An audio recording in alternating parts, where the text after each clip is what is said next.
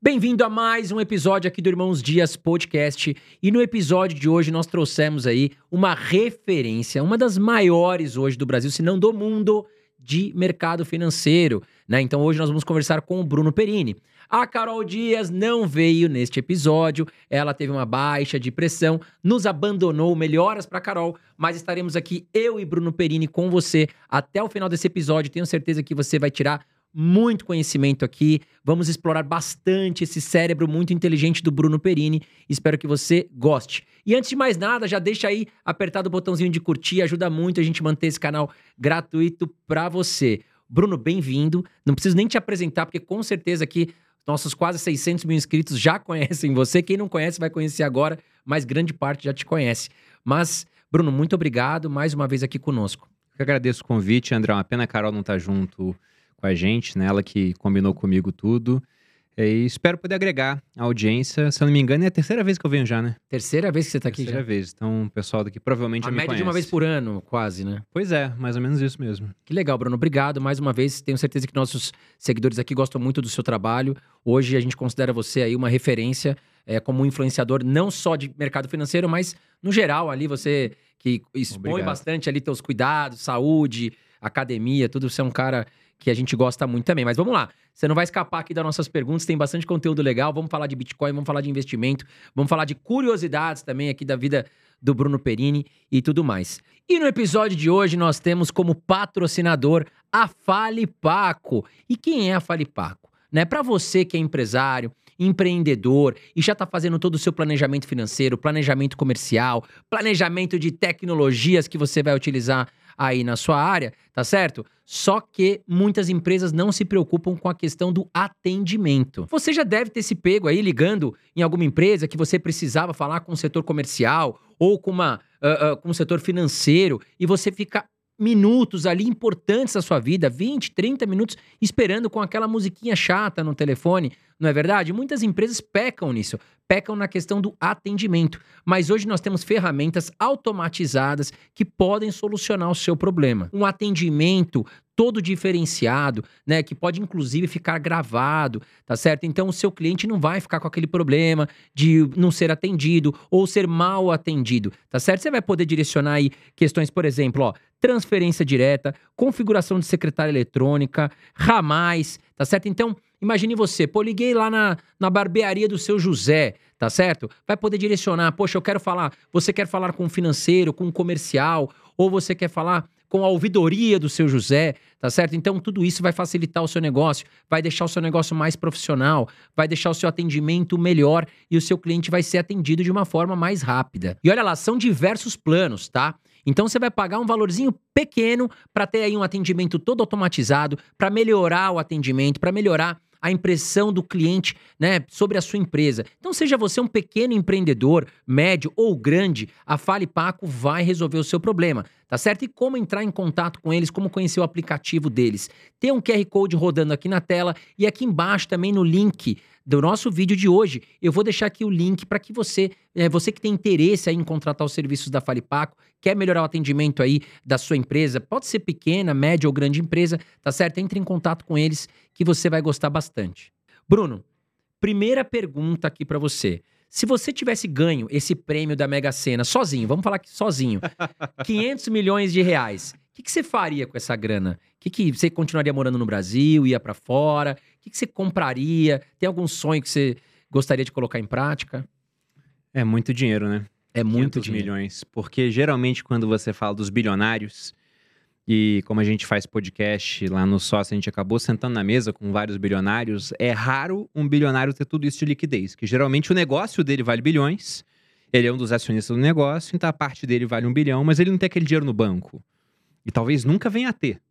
Então é muito dinheiro. Mas já me perguntaram isso, e a primeira coisa que eu pensei é: bom, uma parte poderia doar. A gente tem essa parte de, de doar sempre um, um pouco do que a gente faz, né? E o restante, basicamente, eu investiria da mesma forma que eu invisto hoje. Não mudaria, talvez mudassem os instrumentos, porque valeria a pena ter é, fundo exclusivo agora não mais, né? Mas um fundo exclusivo previdenciário, alguma coisa assim, algum tipo de veículo de investimento próprio. Então a gestão talvez mudasse. Agora, onde estaria alocado seria muito parecido com o que eu faço hoje em dia. E quanto a hábitos de vida, também não acho que ia mudar muito, não. Porque eu não sou o cara que quer ter uma Ferrari, por exemplo. Se eu quisesse, eu já teria. Uhum. Só que eu não vejo muito sentido. É um carro muito caro, o Brasil é um país violento. Aí tu vai comprar uma Ferrari, um, um carro que é mega esportivo, andar blindar. Entendeu? Então não vale a pena. E pra andar aqui também é difícil, né? Porque É. o Brasil tem tanto lugar esburacado. Exatamente, é um carro muito baixo, minha coluna é muito boa. Então, eu fico pensando naquilo que o pessoal vai querer comprar com esse dinheiro. Eu falo, pô, já tem a minha casa muito boa, lá eu tenho tudo que eu preciso. Então, hoje, as coisas que eu quero, acho que várias delas o, o dinheiro não paga, né? Porque o dinheiro, tem até aquele gráfico que mostra isso, o Daniel Kahneman fez o estudo sobre dinheiro lá atrás, e ele queria ver até quanto, isso para os Estados Unidos 2010, se eu não me engano, até quanto dinheiro traria mais felicidade, entre aspas, bem-estar, porque felicidade é muito subjetivo também. E ele viu que se o cara não tinha nada e tinha 100 dólares, melhorava, né? Se tinha mil, dois mil, três mil, quatro mil, dez mil ao ano, melhorava, porque você paga educação, paga saúde para sua família, paga lazer. Mas ele viu que a partir de 75 mil você começava a ter meio que um platô. Então, 75 mil dólares gerava o maior ganho e depois disso eram só ganhos marginais decrescentes, ou seja, ganhos que ficavam cada vez maiores, mas era cada vez menor esse acréscimo, entendeu? Então ele mostrou, olha, há um limite para quanto de dinheiro te gera mais bem-estar. Eu acho que eu já tô nesse limite. Pô, que legal. Então eu não sei o que eu faria com o dinheiro. Talvez eu mudasse coisas na minha vida. Porque eu trabalho hoje porque eu tenho um objetivo. Eu quero que o grupo Primo ele atinja um valor de mercado que a minha parte chegue a valer bilhão. Uhum. Estaria muito mais próximo disso com 17 milhões. Sim, metade do conta. caminho já estaria feito, né? Então poderia abreviar minha aposentadoria, digamos assim, né? Também não sei se isso aconteceria, que eu gosto do que eu faço. Exato. Apesar dos pesares de rede social, que é um ambiente meio tóxico às vezes, né? Mas eu gosto. Você sabe, Bruno, o que eu penso, né? A gente fala em aposentadoria. Mas eu também acho que não conseguiria ficar mais de 30, 60 dias parado. Eu acho que a gente viajar, viajar, viajar, uma hora cansa. Você precisa ter uma rotina. Você, você não pensa, você não pensa assim? Não, eu penso nisso, mas, por exemplo, hoje eu leio muito menos do que eu gostaria. Eu tenho uma, uma pilha de livros que é aqueles que eu quero ler. E essa pilha cresce muito mais rápido do que os livros que eu leio, que eu tiro da pilha. Porque eu vou conhecendo novas referências, vou ganhando livros de pessoas que são pessoas que, que passam no meu crivo, assim, a gente inteligente a ponto de me indicar um livro e eu saber, isso aqui não é besteira, esse livro aqui deve ser bom. Então, se eu tivesse mais tempo para isso, eu estou estudando italiano, eu queria aprender italiano. Se eu tivesse mais tempo, eu aprenderia mais rápido. Então, tem muita coisa que eu gostaria de fazer que hoje não é prioridade.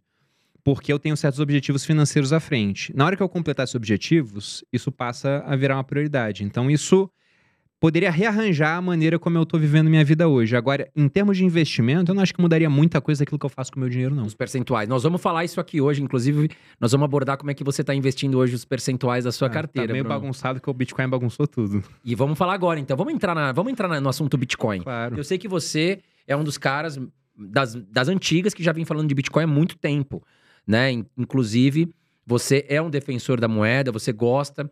E eu queria saber de você, Bruno, o que, que você espera para 2024, inclusive para os próximos anos, o Bitcoin que hoje né, já está voltando ao seu, ao seu topo histórico. E muitas pessoas que desacreditavam da moeda passam a enxergar a moeda como algo que realmente ah, ah, veio para revolucionar o mercado. Qual que é a ideia do Bruno para esse ano? A gente vai continuar tendo altas aí, temos eventos importantes esse ano. O que, que você pensa? Bom, é sempre complicado, né? O Warren Buffett ele fala que o espelho retrovisor é muito mais nítido do que o para-brisa. Então, falar daquilo que vem à frente é difícil, até porque a gente quer fazer previsões para um sistema que reage à previsão. Isso é tremendamente complicado. Mas eu espero que seja um ano forte. Até por isso eu tô com uma alocação desequilibrada na carteira, já adiantando. Eu postei isso no Instagram outro dia, causou um pouco de choque a muitas pessoas. Mas hoje minha carteira ela tá mais de 80% em Bitcoin. Caramba, é, E por fiquei que em que choque agora também. Pois é, e por que que isso aconteceu? Porque lá atrás, quando eu conheci o Bitcoin, era quase nada, depois eu aumentei para 5. Aí na época da pandemia, nós tivemos ao mesmo tempo três eventos que foram muito relevantes. Primeiro, aconteceu o halving, que vai acontecer agora, novamente em abril, né? A cada mais ou menos quatro anos, a cada 210 mil blocos do Bitcoin, e um bloco a cada mais ou menos 10 minutos, então dá uns quatro anos, você tem a recompensa caindo pela metade dos mineradores. Então tinha acontecido isso. A gente tinha também muito dinheiro sendo colocado no mundo, a oferta monetária crescendo pra caramba, e taxas de juro que estavam em zero ou muito próximas de zero, inclusive aqui no Brasil 2%. Então lá eu elevei minha alocação de 5 para 20%. E aí esse 20 ele começou a virar 40, 60, ele foi dobrando e eu queria vender. Só que eu perdi a janela boa de venda no último ciclo.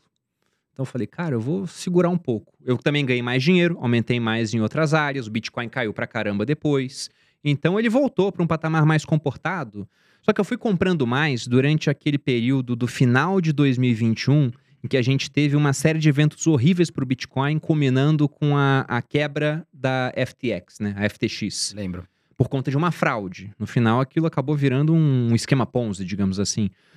E com aquilo, o Bitcoin caiu a 16 mil dólares. Eu comprei bastante naquela época. Cheguei aos 20%.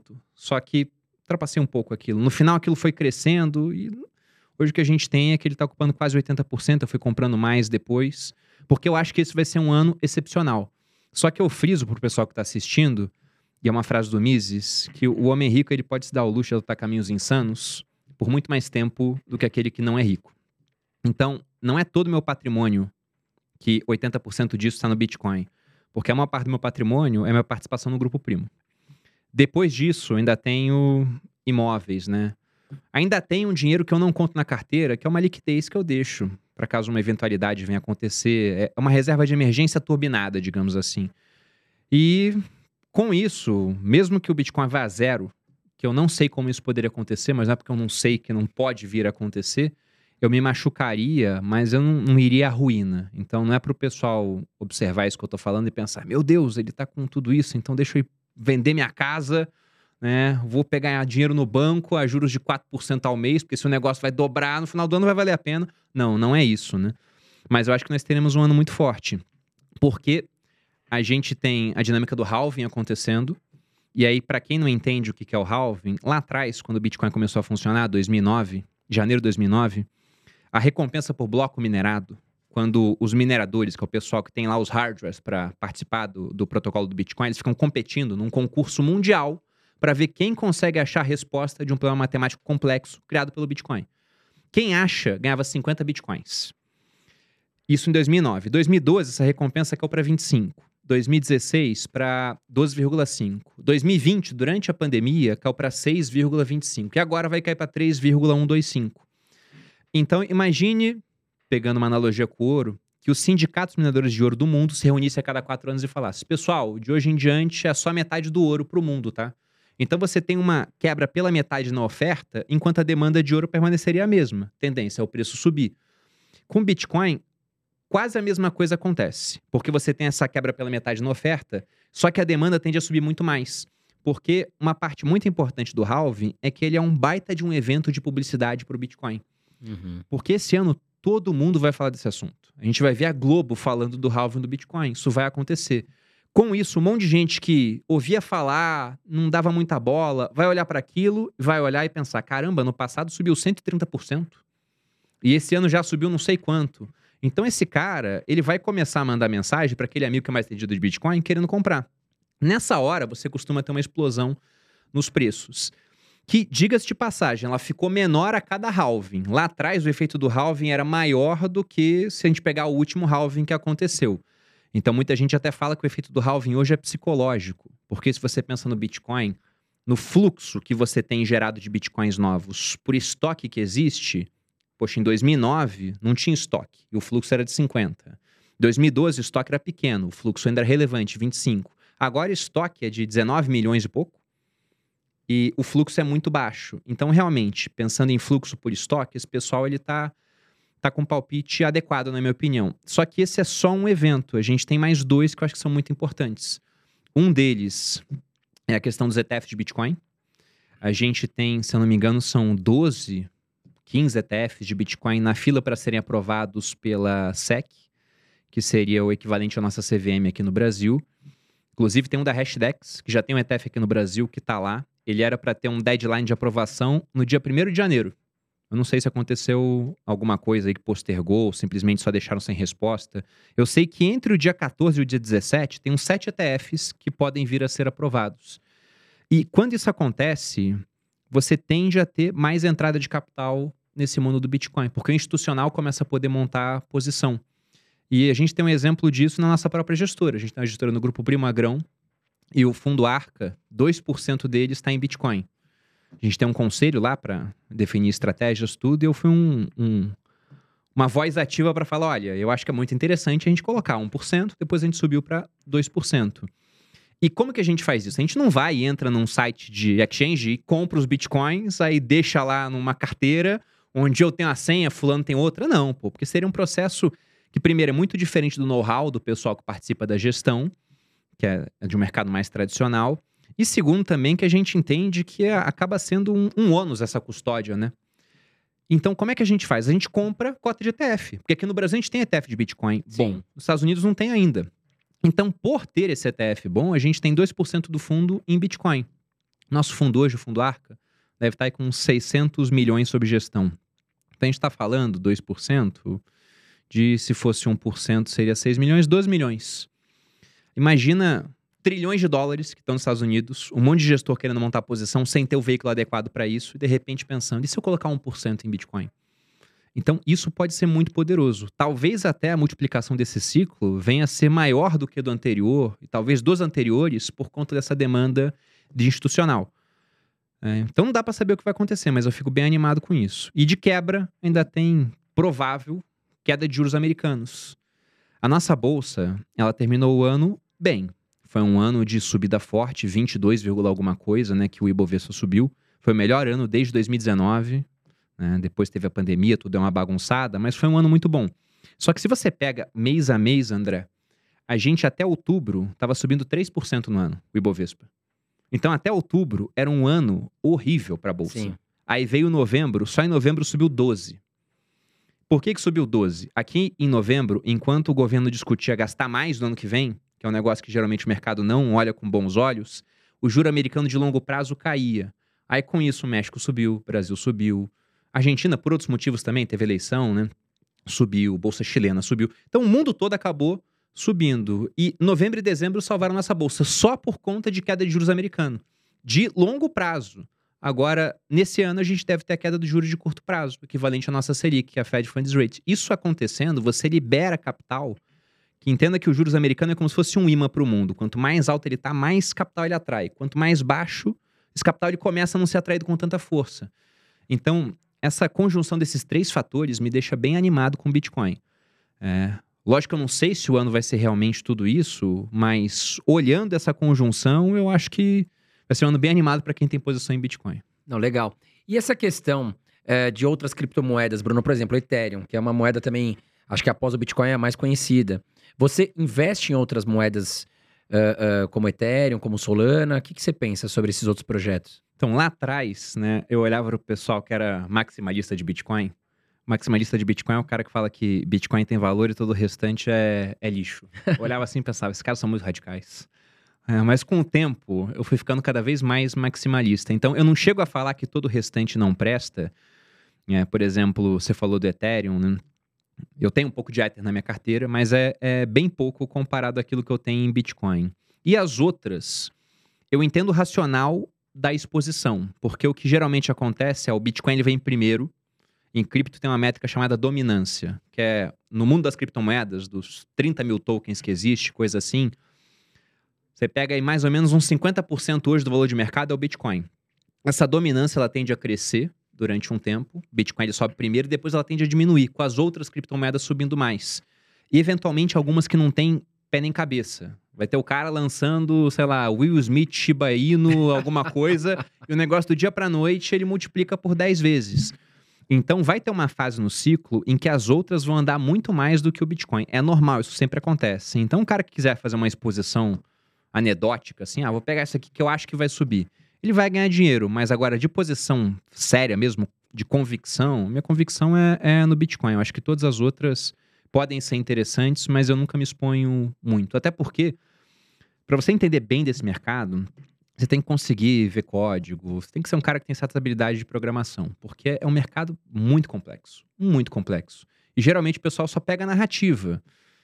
E, cara, qualquer um pode lançar uma criptomoeda hoje em dia. E narrativa é parte do marketing. Isso não garante que vai ter sucesso aquele protocolo.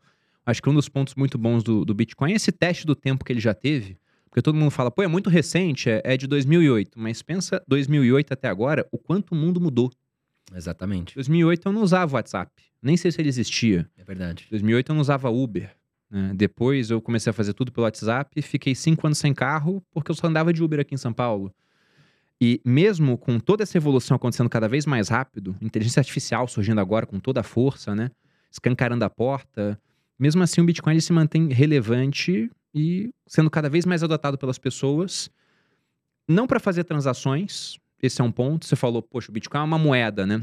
Muita gente discute isso. Eu vejo ele muito mais como uma possível reserva de valor, que é um dos componentes da moeda. Porque para ser moeda, você tem que ter três funções. Você tem que ser um meio de troca, uma unidade de conta e uma reserva de valor. E eu não faço troca com Bitcoin. Fazer conta com ele, de você precificar alguma coisa em Bitcoin, é muito difícil. Então dá para fazer conta com algo que é tão volátil, é mais difícil. Agora, dá para você comprar Bitcoin e manter aquilo guardado e daqui a 10 anos aquilo ter preservado seu poder de compra? Dá. Provavelmente vai ter aumentado muito seu poder de compra, inclusive, se o futuro ele seguir a tendência que a gente viu no passado, pode ser até com muito menos força. Mas só de acompanhar essa tendência é o que poderia acontecer. Então, é quase que um ouro turbinado. Até se acontecer uma guerra aqui, por exemplo, você vai pegar o teu, teu wallet, você pode levar ela para qualquer país, né? E, e pode ser uma proteção também, né, Bruno? Não precisa nem da wallet.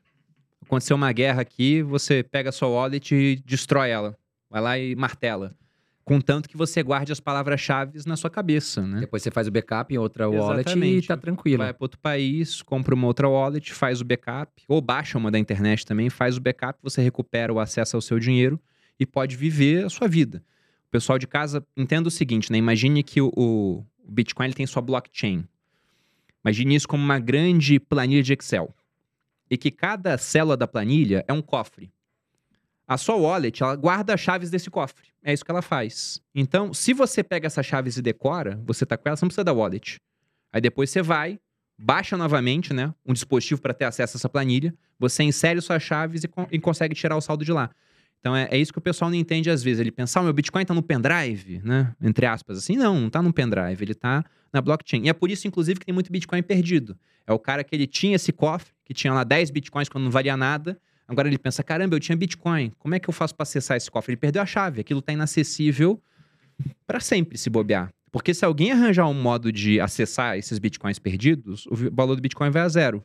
Porque por que ele vai acessar o perdido que tem um bitcoin se ele pode acessar a carteira da, do Michael Saylor, da MicroStrategy, que tem centenas de milhares de bitcoins? Então, esse é o ponto. Tem que ter atenção com essas chaves. Tendo atenção com essas chaves, o cara tá seguro. Ô, Bruno, e a questão da reforma tributária? Tem muita gente preocupada, né? Chega muita mensagem para nós. Pô, André, Carol, será que vai afetar de alguma forma a gente que já tem Bitcoin, a gente que já investe em moedas digitais? Que, que, que projeto que tá rolando, Bruno, se você estudou sobre isso? E essa reforma tributária pode afetar hoje para quem tem Bitcoin para quem pensa em com- começar a investir? O que a gente teve, né, falando de, de Bitcoin, foi uma mudança de tributação, mas dá para falar que foi uma reforma tributária. A reforma que passou é uma que vai extinguir um monte de impostos que a gente tem, pô, PIS, COFINS, SLL, imposto sobre pessoa jurídica, e vai tentar simplificar essa parte com um provável aumento de carga tributária que botaria a gente aí em termos desse imposto sobre valor agregado como um segundo lugar num ranking entre os países que têm esse tipo de imposto. Se eu não me engano, a gente perderia para a República Tcheca, alguma coisa assim, para algum país lá do, do leste europeu. A gente estaria no topo. Só que para o Bitcoin, o que mudou? A gente teve aquela lei que mexia, mexeria com o patrimônio dos super ricos, né? Essa era, era principalmente a propaganda. Mas não foi só para super rico. Eles mexeram com fundos exclusivos, que esse é um instrumento do cara que geralmente tem pelo menos 10 milhões para abrir esse fundo, porque tem um custo para existir. Mexeram com offshore. Basicamente, eles criaram comicotas. Né? Comicotas é aquilo que no fundo multimercado, fundo de renda fixa, duas vezes ao ano, final de maio e novembro, pega no mínimo 15% da rentabilidade. Na offshore vai ter isso anual, no fundo exclusivo vai ter isso semestral. Então, o fundo exclusivo ele perdeu o seu porquê de existir, porque era um instrumento que o pessoal usava para diferir imposto. O cara deixava o dinheiro no fundo, ficava lá 20 anos sem pagar imposto e no final ele pagaria uma vez só. As pessoas podem fazer isso ainda? Podem. Um ETF faz isso. Você compra a cota do ETF, enquanto você é dono da cota, você não paga imposto nenhum. Você vai vender daqui a 20 anos, é o imposto uma vez só. Previdência privada faz isso. Então tem fundo exclusivo que vai virar fundo exclusivo previdenciário para manter esse benefício. O ruim da previdência é que se for mexer no, no dinheiro no curto prazo, o imposto pode ser muito alto. Pode ser 35% da tabela regressiva. Nessas mudanças, Também se mudou a tributação sobre criptomoedas se você usa corretoras no exterior. O que acontecia, né? A legislação ela já colocava, o pessoal sempre fala, tem que regular o Bitcoin. Pô, corretora do Brasil, no final do dia eles ficam pelados na parede para a Receita Federal, porque tudo que eles fazem, eles enviam para a Receita, Uhum. tudo. Então a Receita, se você vai na declaração pré-preenchida, talvez já apareça lá agora a quantidade de bitcoins que você tem, porque tudo passa por lá. E o ponto é, lá fora isso não acontece, porque o pessoal não tem obrigação de enviar dados para a Receita. Então, como aqui, na hora de vender, se vendesse mais de 35 mil, tinha tributação de 15%, o pessoal vendia lá fora para fugir desse imposto. Tá. Então, o que, que eles falaram? Eles criaram uma tributação específica para isso. Se vender Bitcoin lá fora, Bitcoin e outras criptomoedas, né, vale para todas, não importa a quantia, você paga 15% de imposto. Aqui no Brasil não mudou. Aqui já tinha esses 15% se vender mais de 35 mil. Sim. Então, para o cara que tem pequenas quantias, é mais interessante vender no Brasil agora. né? Ah, eu posso vender lá fora, a Receita nunca vai descobrir. Olha, eu não me arriscaria nesse tipo É um de risco, vai correr é, o É risco. um risco, poxa. Então, seria melhor. Não quer pagar imposto? Vende aqui até 35 mil por mês. Ah, é muito grande a quantia, não vai dar. Então, prepare-se para pagar 15% de imposto. E temos ótimas corretoras aqui no Brasil também. Sim, tem bastante. né, Bruno? Agora, falando sobre filhos.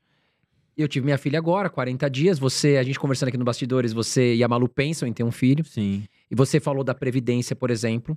Muitas pessoas perguntam aqui pra nós: "Poxa, André, minha filha tem poucos anos de, de vida, né? Ou nasceu agora, enfim. Você já começaria a colocar investimentos pra sua filha de alguma forma? Como é que você pensaria? Porque eu, como pai hoje, eu penso, poxa, se acontece alguma coisa comigo, como é que fica a situação da minha filha? Né? Então, como é que você eh, montaria uma estrutura eh, de patrimônio aí pra sua filha? Ou pro seu filho, né? Bom, eu faria o seguinte, né? Faria, e eu espero em breve fazer isso aí, se tudo der certo. Mas eu acho que um instrumento muito interessante para você fazer uma alocação de longo prazo é uma previdência privada. Porque isso que o, o pessoal que era super rico fazia, né? Poxa, eu vou ter um fundo exclusivo. Era justamente para não pagar imposto durante todo o período que o dinheiro estava investido. E por que, que isso é bom? Porque o pessoal que está em casa tem carteira de investimento. Se você vende mais de 20 mil em ações, tem que pagar imposto. Ah, mas eu perdi dinheiro com fundo imobiliário. Um não compensa com o outro. Não Uhum. tem compensação. Ah, perdi dinheiro com renda fixa e ganhei com cripto. Um não compensa com o outro. Agora, se fosse tudo dentro do fundo daquela pessoa, aí um compensaria com o outro quando vai vendo tem que pagar imposto nenhum, por exemplo. E se não for retirar o dinheiro, não pagava realmente imposto nenhum. Quem consegue fazer isso com pouco dinheiro é um fundo de previdência. Porque se você pega um fundo multimercado, tem um come cotas. Duas vezes ao ano vai acontecer. Fundo de renda fixa tem um come cotas. Agora, um fundo de previdência que funciona como multimercado, comprando diversos ativos diferentes, não tem come cotas. Mesma coisa, ah, eu sou mais conservador, quero uma previdência que só compre ativos de renda fixa. Ok, você pode ter uma previdência assim. Também não tem come cotas. E no fundo de renda fixa normal, vai ter. Fundo de ação também não tem, mas aí é muita ação. E aí tem muita volatilidade, o que Uhum. assusta muita gente, né? No mínimo 67% do fundo tem que estar em ação. Então, previdência é um veículo que ele te dá essa chance de diferir imposto durante muito tempo nessa carteira que você investe. Se escolher uma previdência boa, tem uma taxa de administração baixa e uma carteira interessante que vai ganhar do CDI. A nossa, por exemplo, deu 140 do CDI nesse ano. Então bom. foi uma performance muito boa. E além disso, você também tem vários benefícios, porque se você, por exemplo, é uma pessoa que paga muito imposto sobre o dinheiro que você ganha através do seu trabalho, né? Imposto de renda naquilo que você recebe porque você é CLT, é funcionário público, é militar. Muita gente chega, né? Quem ganha mais de 4.700 reais, um pouquinho menos do que isso, é 27,5% de alíquota de imposto de renda. Então, se esse cara ganha, por exemplo, 100 mil no ano, ele pagaria muito imposto sobre isso, 27,5%. Tem lá o redutor do imposto, mas para deixar o exemplo mais simples. Se ele pega até 12% disso e coloca numa previdência PGBL, o que acontece é que o imposto de renda agora entende que ele não ganha 100 mil, ele ganha 88. Então os 27,5 não são mais sobre 100 mil, são sobre os 88. Ele paga menos imposto agora. Como esse imposto já foi recolhido muitas vezes, porque recolhe na fonte, esse dinheiro volta para ele na declaração, porque ele investiu 12 mil numa previdência de taxa baixa, que não vai pagar imposto durante 10, 20, 30 anos do tempo que ele deixar lá, que vai estar rendendo. E quando for pagar imposto, ao invés de pagar os 27,5, pode pagar muito menos que isso. Na tabela regressiva, depois de 10 anos, 10%. Na tabela progressiva, tem como ser 0 ou 7,5. Se planejar para tirar pouco dinheiro por mês, né? Uhum. Não acho que é o mais adequado, mas para alguns exemplos funciona. Vamos supor que você queira fazer uma previdência para é filha? Filha, Para sua filha, para Maria Alice, quando ela for para a faculdade. Então você faz um cálculo lá, cria uma previdência para ela, quando ela está na faculdade, ela começa a tirar o limite isento, que hoje seria 1900 e alguma coisa. Então todo mês ela pode tirar 1900 sem pagar imposto, porque você fez uma previdência lá Interessante. atrás. Então é um veículo que ele tem muita vantagem desde que a pessoa tenha essa cabeça de longo prazo. O que, que eu pretendo fazer, por exemplo, na hora que o, o meu filho ou filha nascer, eu já tenho uma previdência, eu poderia continuar com aquela. Ou eu posso criar uma nova, eu não faria isso no nome dele, esse é um ponto. As pessoas até discutem, pô, mas por que não, né? Eu vou dar justificativa aqui. Eu investiria durante um tempo e depois eu pararia de investir. Deixa só rendendo para no futuro ele poder usar esse valor. Quando no futuro? Eu não iria liberar esse dinheiro com 18 anos, não. Por- e justamente por isso que não poderia estar no nome dele. Porque estando no nome dele, com Ele 18 pode anos ele é o sacar. dono. Ele Tá. pode sacar. E com 18 anos, as pessoas costumam, mesmo aquelas mais ajuizadas, por falta de referência, por não ter experiência de vida, fazer muita besteira.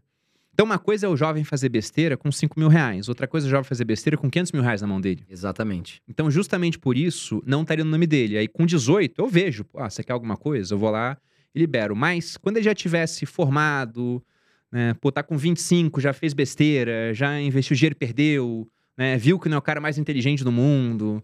Que o jovem tem essa ilusão, né? Ele acha que tem as respostas pra tudo, ele mal conhece as perguntas. Então, com 25, com 30, talvez eu fale, não, tá aqui, tua herança adiantada. Aí eu vou lá e passo o dinheiro, ele já testou de tudo na vida, já teve resultado, tudo der certo vai precisar do dinheiro, né? O melhor herdeiro é aquele que precisa do dinheiro, né? Mas estaria lá separado. Agora, se fizer no nome, saiba que com 18 anos, para o bem ou para o mal, passa a ser do filho. Sim. Bruno, vamos falar de bolsa de valores. Como você mesmo disse, a bolsa de valores teve aí em 2023 um saldo muito positivo, mas muito pelo gatilho, né, da, da possível queda de juros aí é, em 2024 dos juros americanos e que pode trazer muitos investidores estrangeiros, inclusive aqui para o Brasil.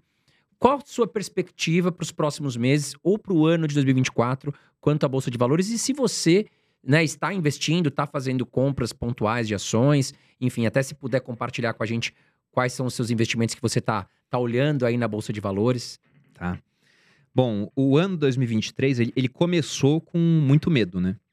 Porque o que a gente teve era o anúncio de que o teto fiscal deixaria de existir e não se conhecia ainda o mecanismo de substituição. Quando esse mecanismo veio, já aliviou, a- a- é, aliviou bastante as coisas. Então, também não dá para falar totalmente, ah, então tudo foi mérito externo, não teve nada aqui dentro. Não, o, o governo, é, e aí dando a César o que é de César, o Haddad ali, ele defendeu um mecanismo e tentou chegar no aumento de receita. Não chegou, teve gasto a mais, só que deu para ver que teve um certo esforço. Então, isso também é uma coisa que o pessoal olha assim, a gente tem que deixar de ser um pouco ideológico nessa hora e falar, não, é, tem, tem um certo mérito ali. O ponto é que, então o governo, eu vou falar que ele não estragou a festa. Porque se ele gastasse muito, muito, muito, muito, muito, isso poderia melar, azedar um pouco as coisas. E aí eu não sei como é que serão os próximos anos. Essa é sempre uma incógnita. Esse ano a gente vai ter crescimento de gasto, porque o próprio mecanismo do arcabouço ele já defende um crescimento real de gasto, IPCA mais alguma coisa. Agora, quando a gente pega no restante, o Brasil ele tá com uma, um saldo de balanço comercial muito bom. Então, o dólar ele tá mais baixo por dois motivos. Primeiro, diferencial de juros. A gente ainda tem uns juros, mesmo após dois pontos percentuais de queda, muito alto. 11,75 nossa taxa Selic contra 5,25 dos americanos. Poxa, então olha o diferencial. Um americano lá fora, ele olha para isso e fala: "Cara, e se eu trocar o meu dólar por real, supondo que eles vão ter o mesmo valor, aí eu ganho 11 aqui, ao invés de ganhar 5, e depois eu troco de volta. Então, enquanto você tiver uma estabilidade do câmbio ou até o real valorizando contra o câmbio, a gente vai chamar muito dinheiro.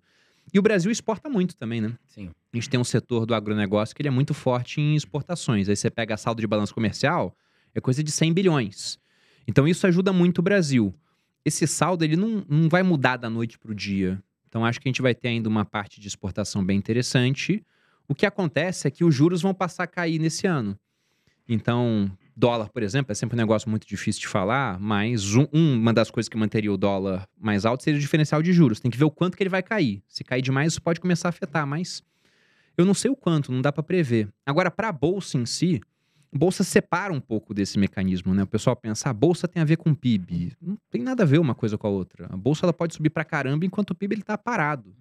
É, isso é uma coisa que o pessoal tem meio dificuldade, né? O pessoal pensa assim, ah, é, Estados Unidos vai entrar em recessão. Meu Deus, então não vou investir lá. Na verdade, quando uma economia entra em recessão, geralmente o Banco Central ele diminui os juros para voltar a estimular a economia. Só do pessoal entender que os juros vão cair, ah, o juro vai cair daqui a três meses. Então o mercado adianta. Então a bolsa começa a subir antes, porque os juros vai cair. E nisso você está vendo a bolsa subir, mas a economia está em recessão ainda. Então a bolsa é sempre um mecanismo que ele adianta as coisas, né? E o que, que a gente vai ter no que vem? E isso é, é, meio que dado na mesa. A gente não sabe o quanto vai cair, mas é o prolongamento do ciclo de corte de juros da Selic. Esse ciclo aí começou no dia 2 de 8 de 2023. Foi a primeira reunião que o Copom foi lá e falou: vamos diminuir os juros. Começou a queda em meio por cento. Então se discute agora em, em quanto vai parar. Aí você pega lá a estimativa de research, de banco, de fundo, todo mundo botando mais ou menos em 9, 9, alguma coisa. Alguns mais otimistas vão para baixo de 9. Mas o que se espera é uma Selic no final do ano mais ou menos nesse patamar. E quando você vê essa Selic caindo, a gente tem algumas coisas interessantes. O primeiro é o investidor pessoa física que estava ganhando 1% ao mês quietinho, né? E, e pensa o quanto é difícil para um fundo ou para uma empresa atrair um investidor para comprar suas ações, para comprar as cotas do fundo. Quando esse cara ele pode investir numa LCI que pagava 95% do CDI, isenta de imposto de renda, com liquidez a partir de 90 dias. Então, um negócio que é. No investimento, a gente fala que não existe né, muita segurança, muita liquidez e muita rentabilidade existia quando a gente estava com a Selic alta Sim. desse jeito. Então, a hora que a Selic começa a cair, esse cara vê, caramba, agora não é mais 1% ao mês. Já deixou de ser agora com a Selic em 11,75. Agora tá dando um pouquinho menos. Quando a Selic for a, a 10, esse cara caramba, eu preciso ir para outra coisa, né? Como é que eu posso fazer para correr um pouco mais de risco? Esse cara vai começar a comprar ações, vai começar a comprar fundo imobiliário. Então, isso vai ser positivo para o mercado. Isso tende a acontecer. É uma correlação. Quando a Selic baixa, o pessoal começa a procurar outras opções e se aventurar na renda variável. A gente teve aquele ciclo estrutural de queda de juros após o impeachment da presidente Dilma. O juro estava em 14,25 e foi baixando.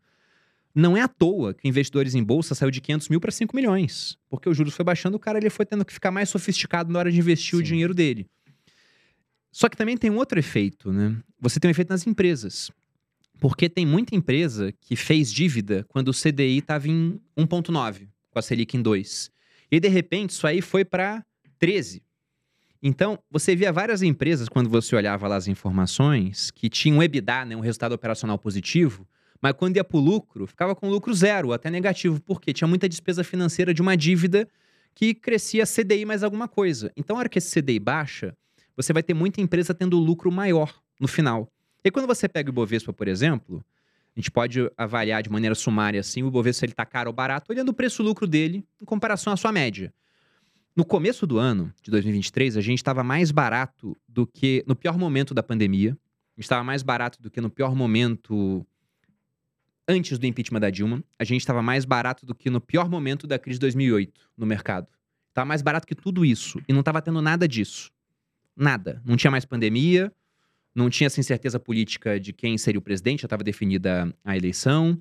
Não tinha uma crise acontecendo nos Estados Unidos séria, a ponto da gente achar que a indústria financeira poderia ter que, sei lá, se modificar pra caramba. Não tinha nada disso.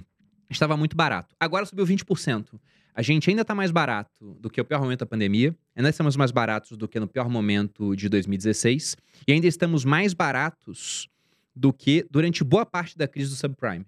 Já passamos um pouquinho fundo, mas ainda estamos mais baratos. E pensando que esse lucro das empresas pode aumentar, porque vai ter menos despesa financeira, se o preço não sobe, a gente fica mais barato ainda. Então, esse é um ponto muito positivo. E o outro, que é menos, porque não tem uma correlação tão boa entre Selic e crédito para pessoa física. Ah, Selic caiu, você vai olhar o crédito para pessoa física, cai muito pouco. Mas quando você tem juros mais baixos, o pessoal, ele costuma se endividar mais, né? Ele fala, pô, não vou fazer um, um carnê porque tá com juros muito altos. Ah, caiu um pouquinho. Ah, agora eu vou fazer, mesmo que seja pouca coisa. Então, isso também acaba indo parar no caixa das empresas, porque o pessoal, geralmente no Brasil, se endivida para consumir. Esse cara vai consumir mais, o consumo dele vira lucro da empresa, A empresa, como está lucrando mais, vai lá e, e, contrata mais gente. Esse cara que está contratado, antes ele não tinha renda, agora ele tem renda. Com renda ele consome mais também, o consumo dele vira renda de outra pessoa. Então, eu tô otimista para esse ano. Olha lá, hein? Bruno Perini falando que a bolsa, então, tá barata. Se a gente pegar aí, comparando preço sobre lucro, né? O famoso PL aí histórico. Bruno, você falou que tem imóveis. E fundos imobiliários, você gosta, você investe? Gosto, gosto bastante. E você acha que os fundos imobiliários já teve uma alta substancial aí, né? Desde março de 2023, quando os juros futuros começavam a mostrar queda, muitos fundos imobiliários, principalmente de tijolo, saltaram para cima. Shoppings subiram para caramba, né? Sim. Você ainda acha que tem oportunidade? O que, que você, que que você tá olhando no mercado? Se a gente olha como foi o retrato de 2023, o CDI começou espancando todo mundo, aí depois de Bovespa ganhou por muito do CDI, deu quase duas vezes o CDI, e o IFIX, no final do ano, passou o CDI, principalmente após novembro, né? Novembro foi muito positivo também para o fundo imobiliário, dezembro. Então passou. Só que o fundo imobiliário está barato ainda. E quais Você tem fundos? muito fundo que ainda está pagando algo próximo de papel, por exemplo, a quase 1% ao mês. Né? Sim, livre de imposto de renda, né? Sim, exatamente. Tem que lembrar é que fundo imobiliário, tanto de tijolo como papel, eles são isentos da cobrança de imposto de renda nos dividendos, né? A gente tem que lembrar que quando você compra e vende, se apurar lucro, tem que pagar 20%. Agora, Bruno, fundos imobiliários, quais são aí seus preferidos, digamos assim? Poxa, você fala, pô, esse aqui vou levar para longo prazo que eu gosto demais. Olha, quase todos que eu tenho na carteira, eu compro pensando em, em longo prazo, né? Tanto ações quanto fundos imobiliários, eu não tenho uma estratégia assim de ser um cara mais trader, digamos. Ah, vou comprar daqui a três meses eu vendo. Não, geralmente eu compro para não me aborrecer. Eu compro para deixar aquilo lá durante bastante tempo. Então tem vários, mas nesse momento atual, e aí depende daquilo que vai acontecer nesse ano, né? Mas dentro desse cenário que a gente deve ter de queda de juros, possível ainda porque você vai ter uma inflação sob controle. Eu gosto bastante de fundo de tijolo e de fundos de fundos que compram principalmente esses fundos de tijolo. Lógico que não é uma coisa, né, é, sim ou não para acessos fundos imobiliários. Ah, então não é para ter fundo de papel na carteira. Pô, fundo de papel eu considero uma das melhores coisas que você tem na indústria financeira. Porque se você pensa em investir num fundo de renda fixa, você vai ter o come cotas. Você vai ter um prazo de liquidação, é, geralmente, né? Porque se o cara tá comprando um monte de CRI, não dá para ele te dar liquidez em um dia, dois dias, sete dias, às vezes é muito pouco. Tem fundo que vai ter sete dias de prazo, mas se esse cara ele bota esse prazo, o que vai acontecer é que no estresse, e, e vira e mexe acontece o estresse no indústria de crédito, tá? alguém der um calote, todo mundo tem medo de outros, aí o pessoal começa a pedir resgate.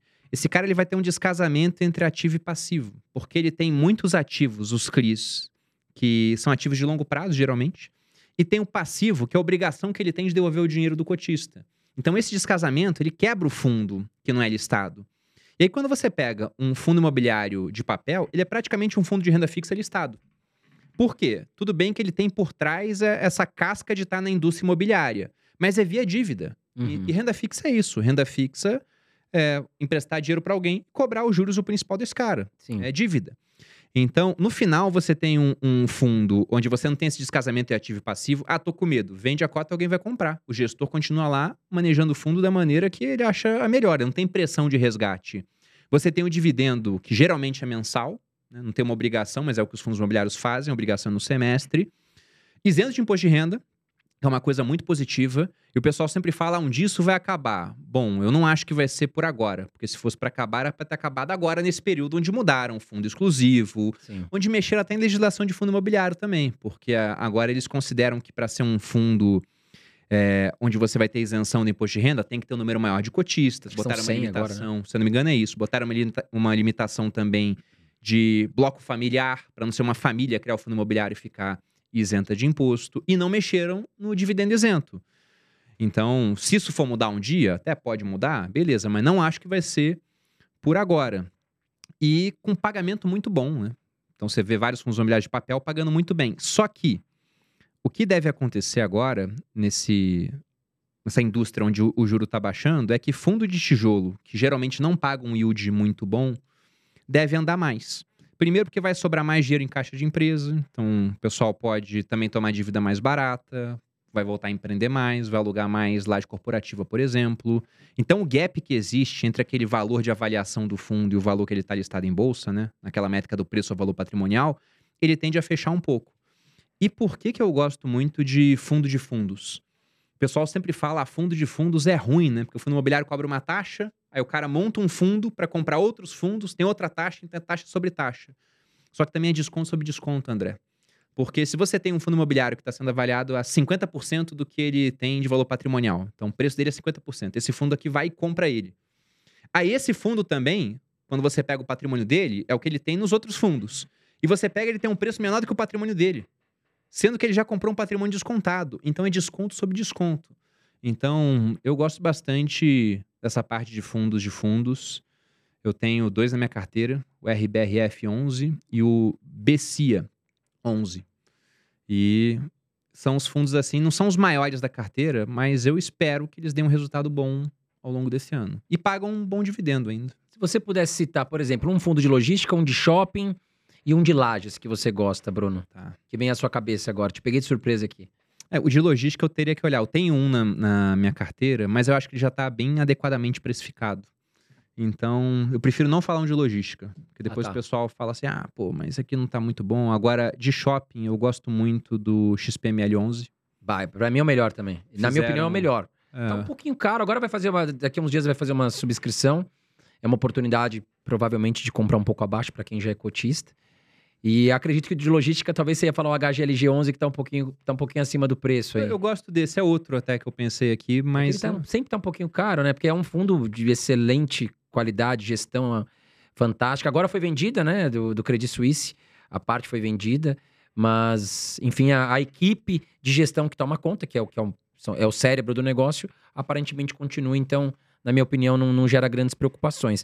Bruno, falando sobre o percentual da sua carteira, você comentou que Bitcoin hoje é 80%, e realmente eu lembro de você falando de Bitcoin há muitos anos, e se valorizou muito, por isso que tomou uma proporção grande na sua carteira.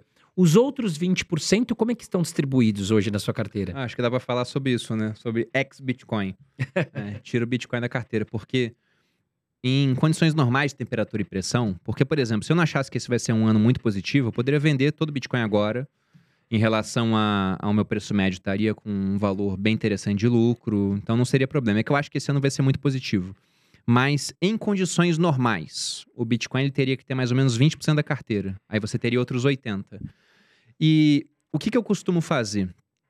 Eu tenho como objetivo, isso já há alguns anos, ter 50% do meu patrimônio investido. Ou seja, nisso eu excluo participação no grupo primo, eu excluo meus imóveis. Desse patrimônio investido, 50% tem que estar fora do Brasil. Ou o Brasil fora desse dinheiro, que é o caso do Bitcoin. Ele não está fora do Brasil, mas ele fica no mundo à parte, ele está na blockchain. Simplesmente é isso. Se eu quiser tirar esse dinheiro do Brasil, é assim, ó. É um estalar de dedos realmente.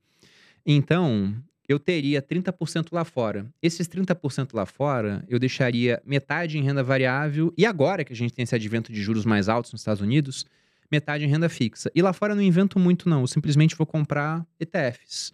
Porque eu acho que é um mercado onde é muito difícil você conseguir gerar o alfa, né? o retorno descorrelacionado do mercado. Porque penso o seguinte: só num prédio do Morgan Stanley, do JP Morgan, de qualquer banco americano, você vai ter mais terminais Bloomberg, aqueles terminais com todas as informações do mercado, do que você tem em toda a Faria Lima aqui no Brasil. E soma o Leblon também, onde tem gestora. Soma todo mundo, não vai dar um prédio desses caras. Então, se você pensa nesse mercado onde metade dos americanos investe, onde o pessoal da Ásia todo está investindo, onde o pessoal da Europa está investindo, onde o pessoal da América do Sul está investindo, será realmente que eu, olhando ocasionalmente o mercado americano, porque eu tenho outras coisas para fazer na minha vida, né? Eu não vivo para investir, eu invisto para poder viver com qualidade. Então, será mesmo que eu vou ser tão bom a ponto de conseguir ganhar do S&P 500 ao selecionar a empresa para minha carteira? Pô, o Warren Buffett, que tem uma mega performance, se você pega os últimos 10 anos, ele não ganha. Ele ganhava, né, na performance acumulada, porque lá na década de 60, 70, ele ganhou por muito. Só que lá você tinha muito menos informação. Então, hoje, com abundância de informação, com taxas baixas, a ponto do pessoal poder pegar essa informação e interpretar, várias gestoras, vários analistas muito inteligentes usando algoritmos, a inteligência artificial para poder interpretar aquilo, para decidir se comprovente porque tá caro ou barato, eu não acho que eu, ou você que está me assistindo é cirurgião, que passa horas operando um cérebro e vai olhar o mercado duas vezes por hora na semana, vai ganhar desse negócio. Então lá fora eu vou comprar ETF, até porque o custo do ETF lá fora é 0,03% ao ano. Sim. É nada, pô. É muito pouco. Agora, aqui no Brasil, a- a- o negócio muda de figura. Porque enquanto lá fora você tem 150 milhões de americanos, fora o restante do mundo investindo, aqui CPFs em bolsa são 5 milhões. Enquanto lá fora você tem muita informação, uma abundância, aqui tem informação? Tem. Mas ela é, é muito mal interpretada.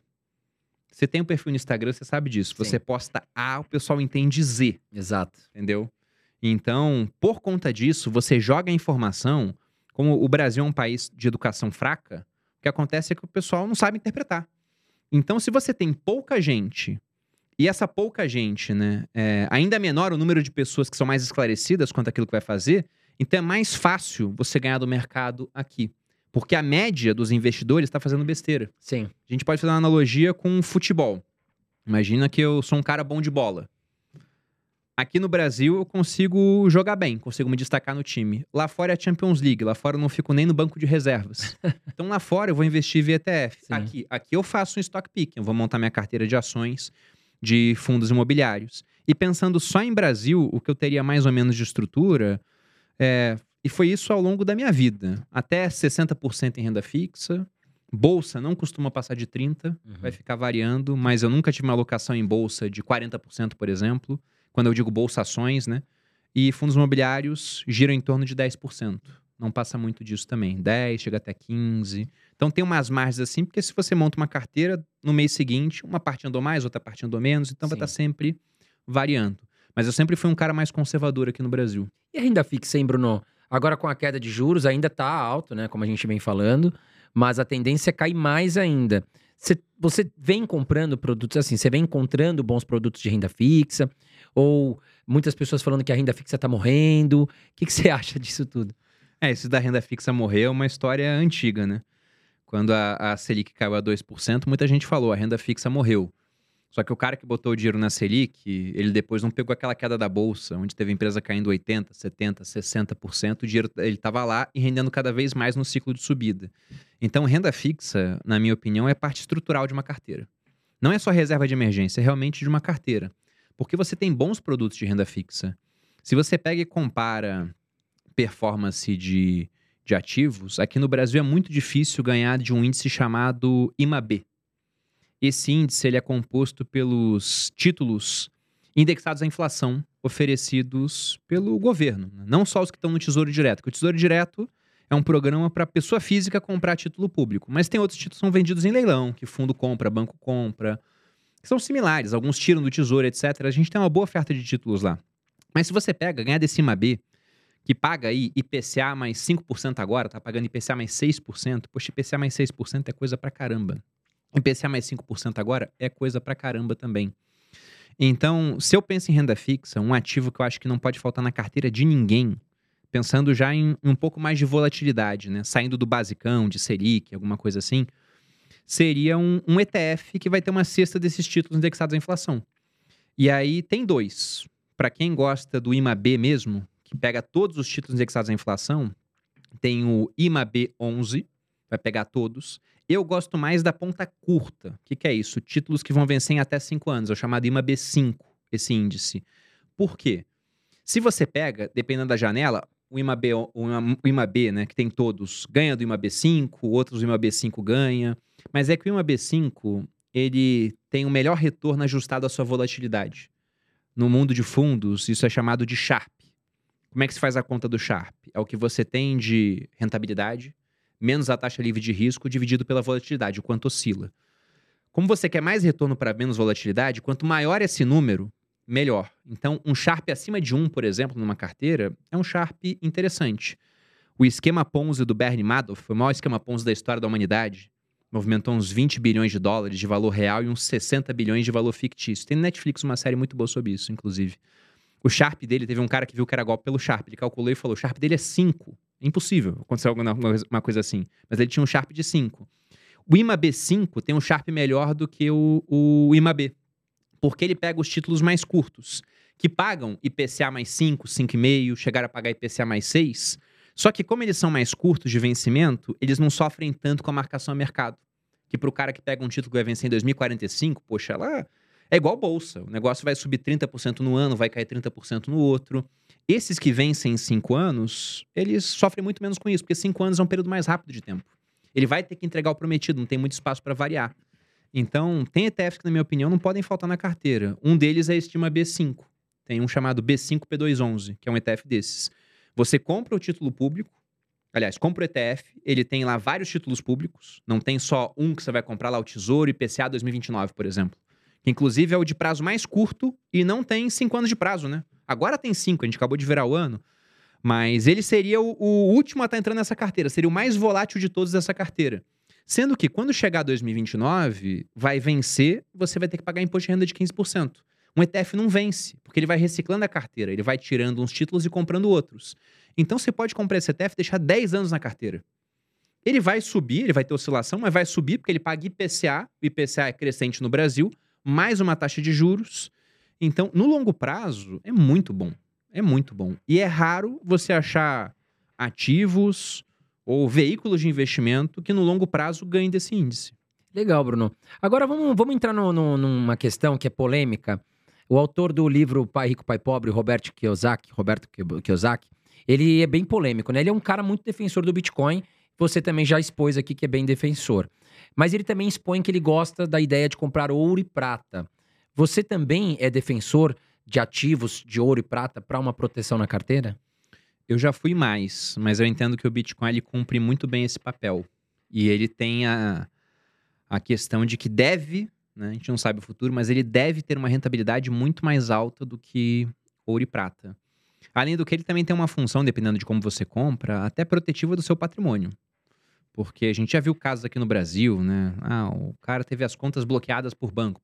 N motivos, né? Se ele tem Bitcoin, ele está com algum recurso que só ele pode acessar ainda, se corretamente armazenado. É, e eu sei que falar de ouro, né? Principalmente o prata menos, porque o pessoal fala menos de prata, mas o ouro o pessoal sempre fala, poxa, mas não tem sentido comprar ouro, porque é um, um pedaço de metal amarelo que fica parado sem fazer nada. Só que se você pega esse metal amarelo Vamos colocar uma simulação aí onde você compra ouro no fundo de 2008. Ou seja, o fundo de Ibovespa 2008. Você comprou ouro e você investiu o mesmo dinheiro em Ibovespa. A performance dos dois é muito parecida. Eu não sei quem está ganhando agora, porque eles ficam sempre muito próximos. A bolsa teve ano positivo, mas o ouro também teve. Uhum. Então, é incrível você ver como aquele metal amarelo que não faz nada, ele teve um desempenho, comparado com o Ibovespa, quase igual. Aí sempre que eu boto essa comparação no Instagram, o pessoal fala: ah, mas você não está contando dividendos. Só que o Bovespa é um índice onde, quando cai dividendo, eles usam para recomprar as ações do próprio índice. Então, no índice, você já tem a contabilidade dos dividendos. E mesmo assim, o ouro ele acompanha. Porque a gente pode entender o seguinte, né? O Ibovespa ele pode ser um proxy do capitalismo do país, digamos assim, do quantas empresas irão bem. Enquanto o ouro, ele não se valoriza ou desvaloriza. A gente pode falar que a moeda, né, que está se desvalorizando, e por isso o ouro se valoriza em relação à moeda. Como o dólar vale cada vez menos, o preço do ouro é em dólar, e o real vale ainda menos no longo prazo, embora tivemos um, um ano positivo ano passado. Mas o ouro ele se valoriza porque as moedas estão caindo de valor, por conta da inflação. Então, se você pega, o ouro subiu porque a inflação subiu muito, e as empresas deveriam subir porque o capitalismo subiu. Na verdade, os dois estão quase iguais. Então você está comprando um negócio que não faz nada, mas ao longo do tempo dá um retorno tão bom quanto as empresas que fazem muita coisa. Eu acho isso bizarro, porque era para as empresas terem uma performance muito melhor, mas não foi o, o que aconteceu. O pessoal pode fazer N críticas ao Ibovespa, pode usar outros índices, aí você vai ter outros resultados. Mas o ponto é que não dá para falar que no longo prazo uma alocação pequena em ouro seja alguma coisa ruim, porque costuma diminuir a volatilidade da carteira, é algo que, como tem um, uma certa descorrelação com outros ativos, não com todos, né? É muito correlacionado com o juro americano de 10 anos. Mas pode trazer também ganhos em termos de mais estabilidade, com mais retorno. Agora, hoje, eu já tive posições maiores em ouro. Hoje, o Bitcoin ele cumpre essa finalidade para mim. E para quem que quer é um comprar ouro, ouro?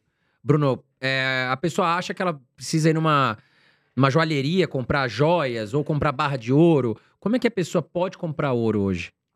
Isso diz na joalheria só se você quiser dar ouro para sua esposa. Até porque, comprando na joalheria, você vai pagar. O preço da marca, o preço, é, vai pagar muito mais caro, né? Marca, marketing, o preço do ourives, que pode ser um cara mais especializado, por isso ele é mais valorizado. E se numa ocasião de emergência, né?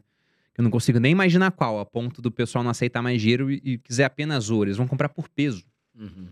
E, poxa, não dá pra você comprar uma joia que vai ter muito peso de ouro. Essa aliança aqui é de ouro, mas pesa 3 gramas. Se Uhum. o preço do ouro é 300 e pouquinho a grama, isso aqui dá mil reais, entendeu? Então não é uma alocação grande que você vai fazer em ouro. Então, isso de comprar na joalheria é besteira, até porque também para fazer joia, você não usa o ouro 24 quilates, que seria aquele ouro que é só ouro. Você tem a mistura dele com outros metais. Porque o ouro em si, ele puro, ele é meio. Não é que ele é mole, né? Mas ele é mais maleável. Tanto que em filme de faroeste a gente vê aquela cena do cowboy pegando a pepita e mordendo, né? Sim. Pra que, que era aquilo? É pra ver se fica a marca do dente. Porque o ouro em si ele é mais mole quando ele tá mais puro. Então essa seria uma péssima ideia. As maneiras de comprar ouro que são mais interessantes, caso alguém queira, né? Mas novamente eu repito, seria melhor comprar Bitcoin, na minha opinião. Mas você pode fazer isso via ETF. Aqui no Brasil tem o Gold 11. Gold, né? Não é Gold D11, né? Gold 11, ouro 11, vamos colocar assim, né? Ouro em inglês. Não vai ter comicotas, porque você pode comprar fundos que vão ter o comicotas. Não vai ter prazo de vencimento, o negócio vai estar lá simplesmente durante anos, sem pagar imposto. Você pode comprar lá fora, lá fora também tem muito ETF de ouro. O Yaú, acho que é um, não O IAU é mais um dos né? maiores, né? Tem outros até maiores do que esse, tem o GLD, Uhum. chega a ser maior do que o, o IAU. Na bolsa, você tinha contratos de ouro. Você podia comprar 10 gramas, 225 gramas, podia comprar ainda o, o contrato maior, só que a bolsa acabou com isso. Porque não tinha procura. Tá. Ninguém procurava Não tinha aquilo. liquidez, né? Não tinha. Então não sei se já acabou ou tá para morrer, mas eu vi um comunicado outro dia que eles queriam acabar. É, via ETF é muito mais prático, É né? muito Muito mais mais líquido, muito mais fácil. Quem quiser comprar ouro físico, tem casas que vendem barrinhas de ouro. E é realmente, né? O ouro ativo financeiro, 99,99 puro. Né? As duas mais conhecidas são a Ouro Minas e a Par Metal. Então dá para comprar. O cara vai te mandar um ouro seladinho. E aí você tem garantia de recompra. Só que é uma casa de câmbio. Tem o preço do ouro, eles vão te vender por um preço um pouquinho mais caro. E se você quiser revender para eles, Você vai vai, pagar o preço um pouquinho mais barato. É né? igual comprar dólar, né, Bruno? Você vai numa Exatamente. casa de câmbio e vai pagar um Exatamente. pouquinho. Vai, vai ter que pagar um pouco de spread aí. Né? Agora nós vamos entrar num bloco, Bruno, de curiosidades, que vai envolver mais a sua vida pessoal. Tá? E aí, antes de mais nada, já quero pedir pra você. Aperta o botãozinho de curtir, tá aqui embaixo, ajuda muito a gente manter esse canal gratuito aqui pra você com vários convidados exclusivos, mercado financeiro, muita informação gratuita pra você, tá? E já aproveita também, vem aqui em cima, se inscreva no canal, que é muito importante você ser notificado, né, do que a gente tá fazendo por aqui, quais convidados a gente vai trazer, a gente sempre vai estar em comunicação com você. Vem aqui em cima e já se inscreva. Agora falando sobre é, o seu relacionamento com o Thiago Nigro, né? Se você pudesse citar uma qualidade e um defeito do Thiago, tá? Depois ele vem aqui cortar sua orelha, né? Na parte do defeito. Ele me parece ser um cara muito reservado, mas vejo vocês com uma relação muito boa, assim. Vocês parecem ser, ser muito amigos. O que, que você poderia falar dessa relação com o Thiago e um defeito e uma qualidade? Cara, a relação com o Thiago já tem bastante tempo, porque eu devo muito ao Thiago, assim. A gente se conheceu em 2017, que foi o ano que eu larguei o exército, né? inicialmente para ficar nos bastidores do negócio da minha esposa, depois eu fui tentar montar o meu negócio em rede social, e aí eu fui no evento do Robert Kiyosaki aqui no Brasil, e o Robert Kiyosaki ele foi vaiado nesse evento. Sério? No Não próprio foi. evento de- dele Foi. mesmo? Ele Caramba. também, teve uma hora que ele, ele ofendeu a plateia. Ah, tá. Ele tava, tava. Enfim, foi uma- um, um evento lamentável. Mas uma coisa muito boa desse evento é que eu fui, e eu fui na plateia, normal. Eu tinha acho que uns 30 mil seguidores no, no Instagram, 30, 40 mil. E o Thiago tava lá. E o Thiago, ele já era o primo rico, mas o primo rico não era o fenômeno de massa que a gente tem hoje. Então ele tava numa área mais reservada, mas tava andando pelo evento. Aí uma hora eu falei, Thiago, deixa eu tirar uma foto contigo, cara. Posso, né? Ele falou, não, claro, eu tirei uma foto, postei no Instagram, marquei ele lá, aí ele começou a me seguir. Aí depois de um tempo a gente tomou um café, conversou, tudo. E o primeiro contrato que eu fechei dentro desse mundo das finanças foi graças ao Thiago também, porque na época o pessoal da XP tava de olho nesse fenômeno de influenciadores. Uhum. E o Thiago, ele teve escritório de agente autônomo, ele vendeu esse escritório, porque ele criou o canal dele e começou a crescer muito. E aí o pessoal da XP foi muito visionário, né? É, simplesmente cham- chamou o Thiago para perto, né? O Benchimol falou, cara, você vai cuidar dessa área aqui, né? Junto com o nosso CMO. E ele falou, não, beleza, então vamos trazer mais influenciadores para cá. E aí ele veio tomar um café comigo e falou, você não quer fazer um teste para ver quantas contas você abre na Rico? Eu pensei, pô, lógico, eu usava Rico já naquela época. É uma baita Ah, corretora também. Sim. talvez uns 10 anos, porque foi uma das primeiras corretoras que eu abri conta, nem era rico na época, o nome era Link. E aí eu falei, tá bom, é só fazer aquilo que eu já faço. Aí fui fazer o teste. E aí tinha ex-BBB fazendo teste, um pessoal bem grande. Então, em número de, de contas, assim, eu não fui o maior, mas eu fui um dos, daqueles que mais converteu as contas em realmente uso da plataforma, Sim. né? O pessoal mandando Ativação, dinheiro e né? investindo. E aí, por conta disso, o Thiago falou, cara, vamos fechar aqui, você vai trabalhar agora com a, com a Rico, né? E aí, quanto é que a gente paga? Eu falei, Thiago, eu não tenho a mínima ideia, cara. Eu nunca fechei um contrato desses. E era um contrato para fazer dois vídeos.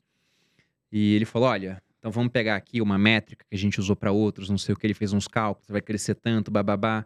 Eu sei que no final ele chegou no valor de 17.500 reais. Isso em 2017. 2017. Eu ganhava 10 mil quando eu era militar e eu tinha jurado morrer pela pátria. Aí eu ganharia 17.500 Pra fazer dois vídeos. fazer dois vídeos. Pô, você falou, meu, é aquele meu Aí caminho. Eu olhei aquilo ali e falei, Thiago, é o justo. Apertei a mão dele. Muito obrigado. Eu falei, cara. Ele falou, não, não, você vai crescer, você vai ver. E de fato aconteceu, porque deu um ano do contrato, e aí tinha que decidir se ia ter novamente ou não. Fizeram um reajuste, tudo, porque eu cresci bastante. Mas eu cheguei em casa e falei pra minha esposa, eu falei, cara, olha só isso aqui. Né, Olha o, o tanto que eu vou ganhar pra fazer dois vídeos, né? E eu achei muito dinheiro naquela época. Legal. Porque E ele foi honesto, né, cara? Porque ele poderia te oferecer menos, se, você ia se o Thiago me aceitar. oferecesse 3 mil, eu aceitava. Você teria aceitado. Lógico. Porque eu tinha saído pra viver do patrimônio que a gente tinha, né? E era uma conta. Eu tinha feito lá, a gente tinha uns 880 mil quando eu saí do exército ali pra poder viver. Aí tinha um negócio da maluco, tava começando, tava dando dinheiro bom, tudo, mas a gente também usava muito pra reinvestir, comprar mais equipamento, etc. Então, quando vê esse valor, né? Eu vim morar em São Paulo como um teste. Eu tava pronto pra viver de renda com o custo que eu tinha no subúrbio do Rio de Janeiro. Não em São Paulo, onde o aluguel era. O que eu tinha planejado gastar era até 3 mil. Eu tava gastando 5. Tá. Então eu falei: olha, isso aqui é um teste, vamos ver como é que os negócios vão, vão sair, né? Se não for tão bom, a gente vai pra Taubaté, vai pra uma outra cidade. A gente tem familiar, tem parentes, a gente sabe que o custo de vida é mais baixo, a cidade é boa, tem infraestrutura. Mas não precisou, porque em três meses de São Paulo acabou acontecendo isso. E um dos caras que me ajudou foi o Thiago. Né? E eu vi o Thiago ajudar muita gente também, porque ele chamava no canal dele pra gravar, ele tinha um quadro lá, o, o Onde Ele Investe, e chamou muita gente, chamou gente, inclusive, que falou mal dele depois. Então ele é um cara muito bom. Acho que a, a principal qualidade que eu colocaria pro Thiago é de um cara muito justo. Ele é um cara muito justo. Por isso que eu virei sócio dele, porque eu confio no Thiago. Mas eu vejo muitos influenciadores que vêm aqui que tem muito carinho por ele. Ah, ele ajudou muita gente. Até o Perrucho já falou que. Mesma coisa que você falou. O Perrucho também acho que é um dos sócios, se eu não me engano, né? Ele falou, cara, se ele tivesse me oferecido menos, eu teria aceitado. Então, quer dizer, ele foi justo na negociação. Foi, foi. É, aliás, ficou o convite aqui pro Thiago Negro, já chamei ele várias vezes aqui.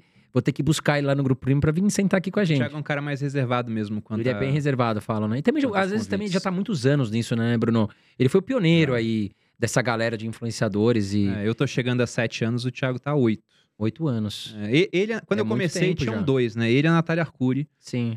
Aliás, três, né? O Serbase de muito mais tempo O ainda. Cerbasi vem de uma escola mais antiga, né? Sim, com os livros, tudo, mas eram as três referências a ponto de, quando eu comecei, eu falei pra um amigo que queria ir pra essa área, ele falou, cara, tá saturado, já tem o Serbase, tem a Natália Arcuri, tem um cara chamado Primo Rico que tá começando agora. Tinha já ninguém, né? Não tinha ninguém. Tinha pô. três o- pessoas, E o pô. mercado não tinha nem, nessa época, acho que tinha uns 600 mil investidores, não Sim. tinha nem um milhão. Quando teve um milhão, eu já tava no YouTube já. Eu lembro, caramba, bateu um milhão. Não, eu te acompanhava, cara, muito tempo no teu YouTube. Bem antes de eu e a Carol pensar em começar um projeto de, de finanças e tal, a gente já investia e a gente ia lá no YouTube pesquisar conteúdos e tal. E muitas vezes caía no seu, no seu canal. É, porque não eram muitas pessoas ali, né? Então, caía no Primo Rico, caía no seu, às vezes caía no, no- acho que no Pitch também, que já fazia um tempo atrás. Eram poucas pessoas. E aí, como o conteúdo era muito bom, você acaba até fidelizando aquela pessoa, né? E um defeito do Thiago Negro? Então, o Thiago, pra mim, ele tinha um defeito. Não tô falando que ele é um ser perfeito, né? Não, Claro, não não, todo assim. mundo tem defeitos. Mas, por exemplo, o Thiago, ele era um cara que trabalhava muito, ele era hiper focado em trabalho e ele descuidava muito da saúde. Então, se você pega, e o que não falta é foto do Thiago na internet, né? Sim.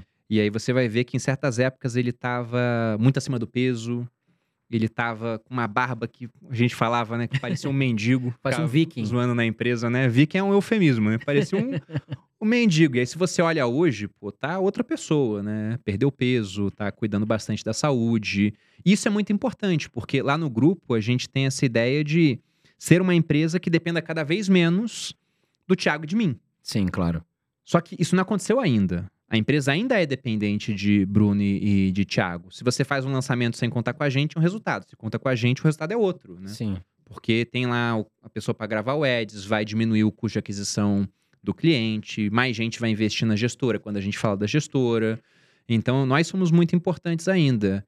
E quando o Thiago ele cuida melhor da saúde dele, ele vai ser mais longevo no negócio. Se ele Sim. não cuida da saúde, alguma coisa poderia acontecer de ruim, né? Então, eu falo pra ele que eu fico muito mais tranquilo com ele agora estando saudável, pô, fazendo academia, cuidando da alimentação, do que lá atrás. E ele é um cara que ele tentava. Tentava, mas desistia, tentava, desistia. Então ele teve períodos de oscilação, chegou a ficar bem magro, depois voltou a engordar. Então agora não, já tá um, um ano praticamente aí com esse shape novo dele. Não, mudou muito, cara. Mudou Se a gente bastante. vê a- a- as fotos recentes do Thiago, ele é uma outra pessoa, realmente. Sim. Mas isso não foi um efeito desse relacionamento novo dele com a Mayra Card, que é uma pessoa que vem do fitness, que, que tem um histórico de cuidar do corpo, alimentação. E tal. fez um rebranding bom no Thiago. Deu, deu uma pressão nele. Deu, então foi efeito aí do, do, do, do novo Ele já casamento. tinha essa vontade já, mas aí tem uma, tem uma pessoa junto fazendo esse acompanhamento, com certeza foi muito bom. E saiu Eu, no- eu, com certeza, eu sou muito mais fitness porque eu tenho a Malu do que eu seria sem ela. Sim. o homem em si, solteiro, né? Ou, ou largado ali, né? me- Deixando ele fazer o que ele quer, cara, vai dar merda. né? Precisa da mulher ali pra, pra mandar um pouco nessa rotina, né? Bruno, e falando sobre três hábitos que impedem a pessoa de enriquecer, a gente vê que você costuma falar bastante sobre essas questões no seu canal. Se você pudesse citar aqui hábitos importantes para a pessoa que quer buscar um enriquecimento. Bom, o primeiro deles, né? Eu diria que é o, o cara ele se conseguir viver com o que ele ganha. Porque não tem como você investir se você não tem excedente, né? Você Uhum. conseguir poupar. E se você gasta mais do que você ganha, você faz o contrário de investir, você faz dívida. Num país onde os juros são estruturalmente altos, o custo da dívida é caro. E se você pensa no cara que ele é bem sucedido financeiramente, geralmente o que ele faz? Ele ganha um certo valor, ele vive com menos do que aquilo, pega essa diferença e investe para no futuro ele ter mais. Ele abre mão de poder de compra agora para ter mais poder de compra no futuro. O endividado ele faz o contrário, ele ganha, ele gasta tudo, aí ele pega emprestado para ele ter mais poder de compra hoje, em troca de ter menos no futuro, porque ele vai ter que pagar esse dinheiro que ele pegou emprestado. Então, o principal é você copiar os bem-sucedidos, pô. Então, se o cara ele vai e consegue poupar uma parte do que ele ganha, ele já está à frente hoje, sendo literal, de 90% dos brasileiros, porque a população tem dívida. Sim. E é lógico que você não pode botar as dívidas todas dentro do mesmo balaio, né? Porque vai ter dívida que tem um custo muito alto, tem dívida que tem um custo muito baixo. Você pega um financiamento imobiliário, pô, tem gente que conseguiu financiar taxas de 7, 8, 9%, enquanto o dinheiro investido rende 12, 13% durante um tempo. Tem um cara com dívida do FIES de 4% ao ano. Essa dívida, se eu pudesse me endividar 4% ao ano, eu faria isso. Se alguém quiser emprestar dinheiro nessa taxa, eu aceito. É, então, o principal é, da primeira parte, né? Se você ganha um certo valor, gaste menos do que você ganha a ponto de ter um excedente para poder investir. Aí depois é você investir e ter a noção de que você não vai colher os benefícios disso no curto prazo. Porque muita gente manda direct, certeza para vocês também, e o cara fala: como é que eu faço para investir 10 mil reais e ter uma renda extra? Então o cara já tá pensando em colher os frutos agora. Não vai Uhum. dar certo assim. Exato. Vai ser muito pouquinho. Então o que ele tem que fazer é investir durante anos, décadas às vezes, dependendo de quando ele está começando, de quanto dinheiro ele tem, para depois colher o, o benefício. Então tem que ser disciplinado e acho até que essa é a parte principal, é o comportamental, porque depois de um certo tempo na indústria financeira, cara, o nível assim de, de conhecimento não é que ele vai estar igual, mas mais conhecimento não vai te trazer mais dinheiro muitas vezes. Ah, eu conheço muito mais de tais instrumentos, não sei o que, etc. Aí você vai ver performance vai ser muito parecida. Uhum. Então, o que vai trazer performance no longo prazo é a parte comportamental. E o último ponto para a pessoa que ela quer construir patrimônio, quer construir riqueza ao longo da vida, é pensar no seguinte também, que o mercado financeiro ele serve para proteger e aumentar a sua riqueza, mas principalmente no curto prazo ele não vai multiplicar. Então, investimento é o que você tem que fazer com poucas horas do seu mês. Você vai sentar, receber o dinheiro, você vai ver como é que está a sua carteira e vai investir. Não é para você acompanhar todo dia, porque você começa a gastar muito tempo e deixa de fazer aquilo que é mais importante, que Trabalhar no é trabalhar para ganhar mais dinheiro, poder investir mais. Porque o principal é, principalmente no começo, é aporte. Quanto mais você puder aportar no começo, melhor. Até porque você vai ver uma evolução mais rápida. Porque se você pensa, pô, aportei uma vez, agora não invisto mais, a evolução do investimento em si, principalmente se for uma carteira mais conservadora, mais voltada para renda fixa, vai demorar para acontecer. Você investe 100 reais no começo do ano, no final do ano você vai ter 110. Uhum. Então o cara fala, caramba, eu abri mão de 100 reais ao longo do ano inteiro por isso. 110 fora os impostos, né? Que vão incidir sobre os 10 reais de lucro aí, pensando numa taxa média de 10% ao ano. Então, por conta disso, o cara ele tem que estar tá ciente de que vai demorar, que ele vai ter que ter esse comportamental bom e que o mais importante é ele trabalhar para ganhar mais dinheiro e poder investir mais. Ô Bruno, você é um cara de metas, né? A gente acompanha muito teu Instagram, tuas redes sociais, e a gente sabe que você é muito dedicado a isso. É, falando aqui para os nossos telespectadores, por que, que é tão importante a pessoa ter metas e quais são as principais metas do Bruno para 2024? Eu botei bem poucas metas esse ano, assim, pelo menos as que eu deixei públicas. É, a, uma das principais é escrever meu livro. Eu comecei ano passado, mas eu fui devorado por outros compromissos. Eu regravei o Viver de Renda, deu um trabalhão, né? Fiquei quatro meses gravando. E por conta disso acabei não conseguindo escrever. Então essa é a principal, escrever o livro. Outra eu tenho sempre uma meta de treinos também para me manter ativo. Eu poderia muito bem colocar uma meta de peso. Aí que acontece geralmente? O cara bota uma meta de peso ou de medidas, ele fica nove meses sem fazer nada e vai buscar fazer nos últimos três meses do ano. Mais ou menos como monografia na faculdade, né? É assim que o pessoal faz. Então, para me obrigar a estar tá treinando sempre com uma certa frequência, eu coloco um número de dias treinados. Então, eu coloquei 250 esse ano. Foi uma diminuição em relação ao ano passado. Eu tinha colocado a primeira vez há três anos, né? Quatro agora. 210, aí eu bati a meta, botei 250 e depois 270. Aliás, 210, 240, 270. Esse ano eu botei 250 porque eu quero ter mais tempo para fazer outras coisas. Porque eu vi que se eu viajo, geralmente quando eu viajo eu não faço academia. Eu ando pra caramba, mas não chego a contar treino com isso. Então, algumas viagens já ferram minha meta já. Fico 10 dias fora do Brasil, quando eu vou ver, caramba, já tô enforcado. Então, deixei ela um pouco mais crível. E eu botei uma outra meta também, que era um negócio meio é, piada, mas que é sério. Eu quero discutir menos com pessoas na internet. Porque, principalmente esse final do ano, nossa, um monte de coisa assim, o pessoal me enchendo o saco. Eu falei, meu Deus, cara. Até olhei para isso e falei, caramba, é que vale a pena continuar aqui ainda? Porque eu já construí uma vida muito boa. E vale, porque você vê também a, parte positiva, né, da modificação que você faz na vida das pessoas. Mas eu falei, ah, eu quero responder menos hater, entendeu? E às vezes é um, menos de 1% do seu público, né? É Bruno que tá ali enchendo o saco e a, a grande maioria tá ali te apoiando e, e todo mundo tem hater, né, cara? Aqui no Irmãos Dias Podcast a gente também tem. É normal. Nos meus projetos pessoais. E a gente tenta, eu sei, é difícil, mas a gente tenta passar por cima para não, não mexer com a nossa mentalidade, nem abalar a nossa família, que é o mais importante. É, que tem uma coisa nisso também, né? Porque quando o cara fala, uma pessoa, um sei, ou uma narrativa começa a surgir sobre a, a sua vida, se você não responde, aquela fica sendo a narrativa oficial. Então tem certas coisas que você é obrigado a responder por estar em rede social. Sim. Entendeu? Então, rede social é um ambiente bem ruim, na minha opinião. Tanto que eu pensava, né? O pessoal fala, leva o seu pai no podcast, sempre fala muito bem do meu pai. E eu já decidi, não, eu não quero meu pai em rede social. Não quer expor a. Não, a melhor coisa que existe é o anonimato. Tem um cara chamado Naval, Naval Ravikant, que é um empreendedor americano, que ele é do mundo de venture capital, né? E ele fala que o jogo é ser rico e ser anônimo. Anonimato vale mais do que fama. As pessoas não perceberam isso ainda. Mas quanto mais famoso, entre aspas, eu fico, mais eu percebo quanto esse cara estava certo no raciocínio dele. E assim, Bruno, você é um cara que teve um, uma fama meteórica, assim, né? Foi, foi o que você falou, você saiu do exército, quando você menos percebeu, você já era um dos caras mais conhecidos na internet, né? Não só em finanças, mas é um cara que tem uma opinião forte, um cara que é inteligente. Como é que foi lidar com essa fama pro, pro Bruno, assim? Felizmente, eu acho que você está errado nesse ponto, eu ser um dos mais conhecidos na internet. E que bom, né?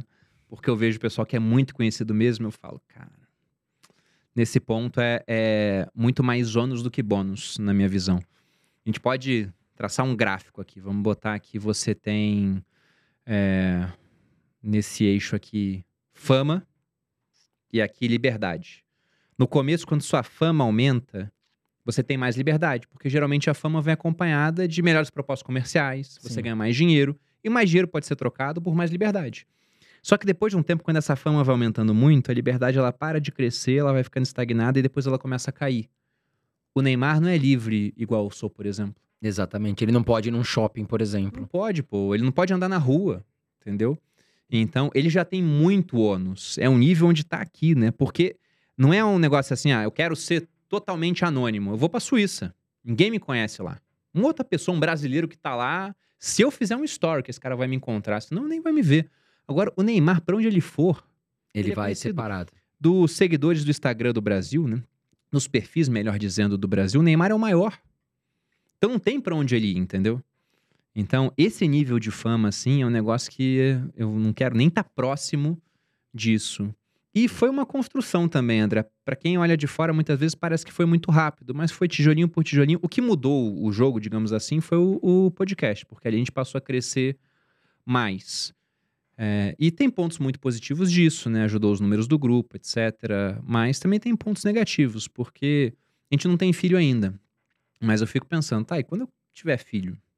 E aí, vou ficar mostrando a criança em, em rede social? Ela começa a ir pra escola, aí tem uma rotina estabelecida, questão de segurança. Então eu, eu penso seriamente em talvez marcos assim pra deixar a rede social. E a gente mora num país que a criminalidade é alta. E ao se expor na internet, a gente tem receio também, né, Bruno? Tem, pô. Então tem, tem muita coisa, assim, que é negativa dessa parte. Sim. Muita, muita coisa. É, e felizmente eu acho que ainda tô num, num certo nível onde eu tenho mais bônus do que ônus. Mas eu acho que daqui pra frente já começa a aumentar mais ônus do que bônus muitas vezes. Então, eu não tenho apego à, à rede social. Eu sei que é importante pro meu negócio e por conta disso eu mantenho. Só que a construção no grupo primo é de um negócio que vai depender cada vez menos de Bruno e de Thiago. Legal. Então, acho que daqui pra frente, principalmente, eu acho que é um marco que a gente tem no Grupo Primo é, é esse ano, porque já tem negócios mais amadurecidos a ponto de, antes, se você pega, desde que eu entrei lá, eu entrei no Grupo Primo em 2021, as maiores receitas vinham de Bruno e Thiago. Uhum. Então, esse ano já teve uma unidade de negócio que passou a gente. Uma. Ano que vem, a gente espera. Ano que vem, não. 2023, uma passou a gente. 2024, a gente espera que outras venham a passar. E agora nós vamos entrar no Ping Pong, o quadro mais aguardado e mais famoso do Brasil, onde eu vou fazer perguntas aqui pro Bruno Perini e ele vai responder, né, de forma imediata o que ele prefere, tá certo? E esse quadro hoje patrocinado pela Fale Paco, né, a solução hoje de telefonia do Brasil que está resolvendo o problema de atendimento de pequenos, médios e grandes empreendedores que nós temos no país. Você já imaginou perder uma venda ou perder aí um cliente em potencial porque sua linha estava ocupada ou porque, enfim, a pessoa teve que ficar minutos importantes da vida dela ali, 20, 30 minutos na fila ali, com aquela musiquinha chata, não foi atendida e desistiu de se tornar um cliente da sua empresa? Pois é, com a Fale Paco, isso vai estar resolvido. Você terá todo um atendimento com ramais, com secretária eletrônica, um atendimento personalizado, então sua empresa vai se tornar mais profissional. Lembrando que pode ser para pequena, média e grande empresa por um valorzinho, ó, pequeno, você vai melhorar muito o atendimento da sua empresa. Quem tem um restaurante vai poder direcionar melhor a questão de ramais, com quem quer falar, poxa, eu quero fazer um pedido, não, quero falar com o financeiro. Vai facilitar também a chegada das informações dentro da sua empresa. E lembrando que é um precinho bem pequeno, vale a pena você dar uma olhada. Eu vou deixar o link aqui embaixo para você conhecer os planos deles, tá certo? Nós estamos falando aí a partir de 29 reais. É, é coisa, olha, coisa boa, com um preço bem bacana para você melhorar o atendimento da sua empresa, tá certo? QR Code na tela, posiciona o celular, vai ser levado aí pro aplicativo da Fale Paco e o link também aqui na descrição. Você vai ter acesso a todas as informações aí para melhorar o atendimento da sua empresa. Bruno, vamos entrar agora num, num quadro chama Ping Pong, você já conhece. Eu vou te fazer algumas perguntas e você pode optar ou por uma ou por outra, tá? Ah, vamos lá. Então vamos começar aqui o Ping Pong com o Bruno Perini. Bruno, o que, que você prefere, Bitcoin ou Ethereum? Bitcoin. Ethereum ou Solana? Só deixando bem claro, isso não quer dizer que o Bitcoin vai subir mais do que o Ether. Ele pode subir mais. É uma questão de Ah. preferência, né? Sim. Ethereum ou Solana? Ethereum. Mark Zuckerberg ou Elon Musk? Ah, o Elon Musk. Apesar de que né, a gente tem que pensar no seguinte quando eu falo do Elon Musk. O Elon Musk é um dos caras que mais tomou risco no mundo. Talvez o cara que mais tomou risco, porque quando ele vendeu os negócios dele, PayPal, ganhou muito dinheiro, ele falou: "Cara, eu vou botar quase todo esse dinheiro aqui para construir carro elétrico e também para tentar montar foguetes Muito que um dia louco. serão usados para exploração espacial e levar a gente para Marte. Então, quando você pensa nisso, a chance de dar errado era gigantesca. É, total. Era muito, muito grande. Então, seria como né, o cara jogar roleta russa. Ele vai lá, bota uma munição entre os seis tambores do revólver. E se ele não morrer, ele ganha um bilhão. Aí ele vai lá, dá um tiro na cabeça e não morre. Ele ganha um bilhão, você fala: caramba, esse cara foi visionário. Não. Não é só visionário, ele também contou com um pouco de sorte. Sim. Eu não tô aqui menosprezando o que o Elon Musk fez, de maneira nenhuma. Ele é um cara incrível, nunca conseguiria fazer o que ele fez. Só que se você pensa em, em possíveis desfechos do que ele fez, em realidades paralelas, ele teria quebrado em boa parte delas. E nas que ele não tá quebrado, ele virou o homem mais rico do mundo. Porque ele tomou muito risco. Então ele tem muito, muito mérito. Mas não seria uma conduta que eu diria para um jovem empreendedor adotar. Porque, ah, se adotar de 100 mil jovens empreendedores, um vai dar muito certo. E os outros 99.999 vão quebrar. Sim. Então é, é bom ser mais prudente. Acho que nesse caminho da prudência, o Mark Zuckerberg ele, ele tem mais mérito. Ele conseguiu construir o que ele construiu com mais prudência. Legal. Seguindo aqui com Bruno Perini, filosofia de Luiz Barsi ou Warren Buffett? Olha, o, o, o Barsi é um cara que eu admiro pra caramba. É. Mas eu vou mais no, no Warren Buffett por uma questão de diversificação. O Buffett pega negócios de todo o globo. Legal. Ele São ambos investe em diferentes geografias, né? E o, o Barça ele fica mais restrito ao Brasil. Eu entendo os motivos dele para isso, né? Você vai ter mais conhecimento do que acontece aqui, por exemplo. Mas se pegar ao, ao longo do tempo por conta de câmbio, então vale a pena ter uma exposição global. Mas eu sou fã dos dois. Legal, né? Eu também. É, Banco do Brasil ou Bradesco? Então, eu Ações, tenho né? eu tenho Bradesco na minha carteira e não tenho Banco do Brasil. Então, Bradesco. Mas Banco do Brasil é uma baita de uma empresa também. Né? Sim, o Thiago também tem na carteira dele subiu mais do que Bradesco. Sim, eu tenho Banco do Brasil, não tenho Bradesco. Itaú e Bradesco. Você tem Bradesco, né? Mas é que. é, a gente tá falando do quê? Porque se for Ações. comprar, eu prefiro o Bradesco hoje. Embora o Itaú seja um baita de um banco. Como caras são- banco, eu também concordo que o Itaú tá. tá E eles frente. são muito bons de alocação de capital. Você volta pra 2008, compraram Unibanco, quando teve crise. Comprou Unibanco. Aí você vai Banco pra Boston. é, 2016. Pô, tava reestruturando aí após impeachment, comprou a XP. Aí você vai pra 2021, 22, né? Se não me engano foi 21. Não, foi 22. Compraram a Avenue. Comprar a Avenue. Baita Então, negócio. Vai falar que os caras não sabem o que eles estão fazendo? Só que porque é que o pessoal tem que entender o seguinte, né? Nem sempre a melhor empresa é a melhor ação para você comprar, porque tem uma questão de preço. Então, o Bradesco eu acho que é um, um banco bom. Itaú para mim é um banco excelente. O Bradesco é um banco bom que estava por um preço horrível. Sim. Aliás, um preço mega bom porque estava precificando uma situação horrível, que eu acho que vai passar. Então, por isso que eu tive Itaú durante muito tempo e eu vendi Itaú para comprar o, o Bradesco. Mas, na hora que o Bradesco estiver corretamente precificado, zero amores. Eu, eu posso vender e comprar um outro banco. Claro. Seguindo aqui, Banco Inter ou Nubank? Bom, o Nubank é o app que, na minha opinião, é o estado da arte. O app deles é muito, muito bom, é uma referência. Quando a gente estava montando a Grão, né, os devs lá do grupo falaram, me dá uma referência de app. Eu falei, cara, não tem outra referência de app a não ser o Nubank, o programa do cartão deles também, do Ultravioleta lá, o cashback de 200% do CDI, ainda tem a, a Nucoin, que eu acho muito interessante. É, o Nubank é uma baita de uma empresa. Só que por ela ser uma baita de uma empresa e todo mundo saber disso, você pega o preço das ações, é um preço muito alto. Então, se fosse para comprar ações, eu compraria do Banco Inter, que também é uma ótima empresa, mas é que o Nubank é um negócio que para mim que é, é fenomenal. Só que ele é caro, justamente porque ele é fenomenal, Sim. entendeu? Ambos negócios são muito bons, né? É, E o, Warren Buffett, ele comprou no Nubank, né? Nossa, é, o cara, o cara é um gênio. Petrobras ou PetroRio? Essa eu vou pular, porque eu acompanho muito pouco petróleo. Tá. Mas eu, eu não compraria Petrobras. Tá. por conta de um risco de uma ingerência governamental. Mas é como eu acompanho pouco, eu não tenho como dar um, um parecer nessa. Perfeito, Bruno. Eu iria de PetroRio porque eu não compro Petrobras, entendeu? Sim, tá certo. PetroRio subiu bastante, inclusive. Bruno, chegamos ao final aqui do nosso episódio, terceiro que você vem aqui. Quero te agradecer e quero que você faça também aí o merchan, né? Eu sei que você tem um podcast hoje que, poxa, já é um dos maiores do Brasil, passou de um milhão de seguidores, a gente acompanha os sócios, né? Fala um pouquinho dos seus, né, da sua vida aqui. Fala a hora do merchan, que vocês conhecem bem.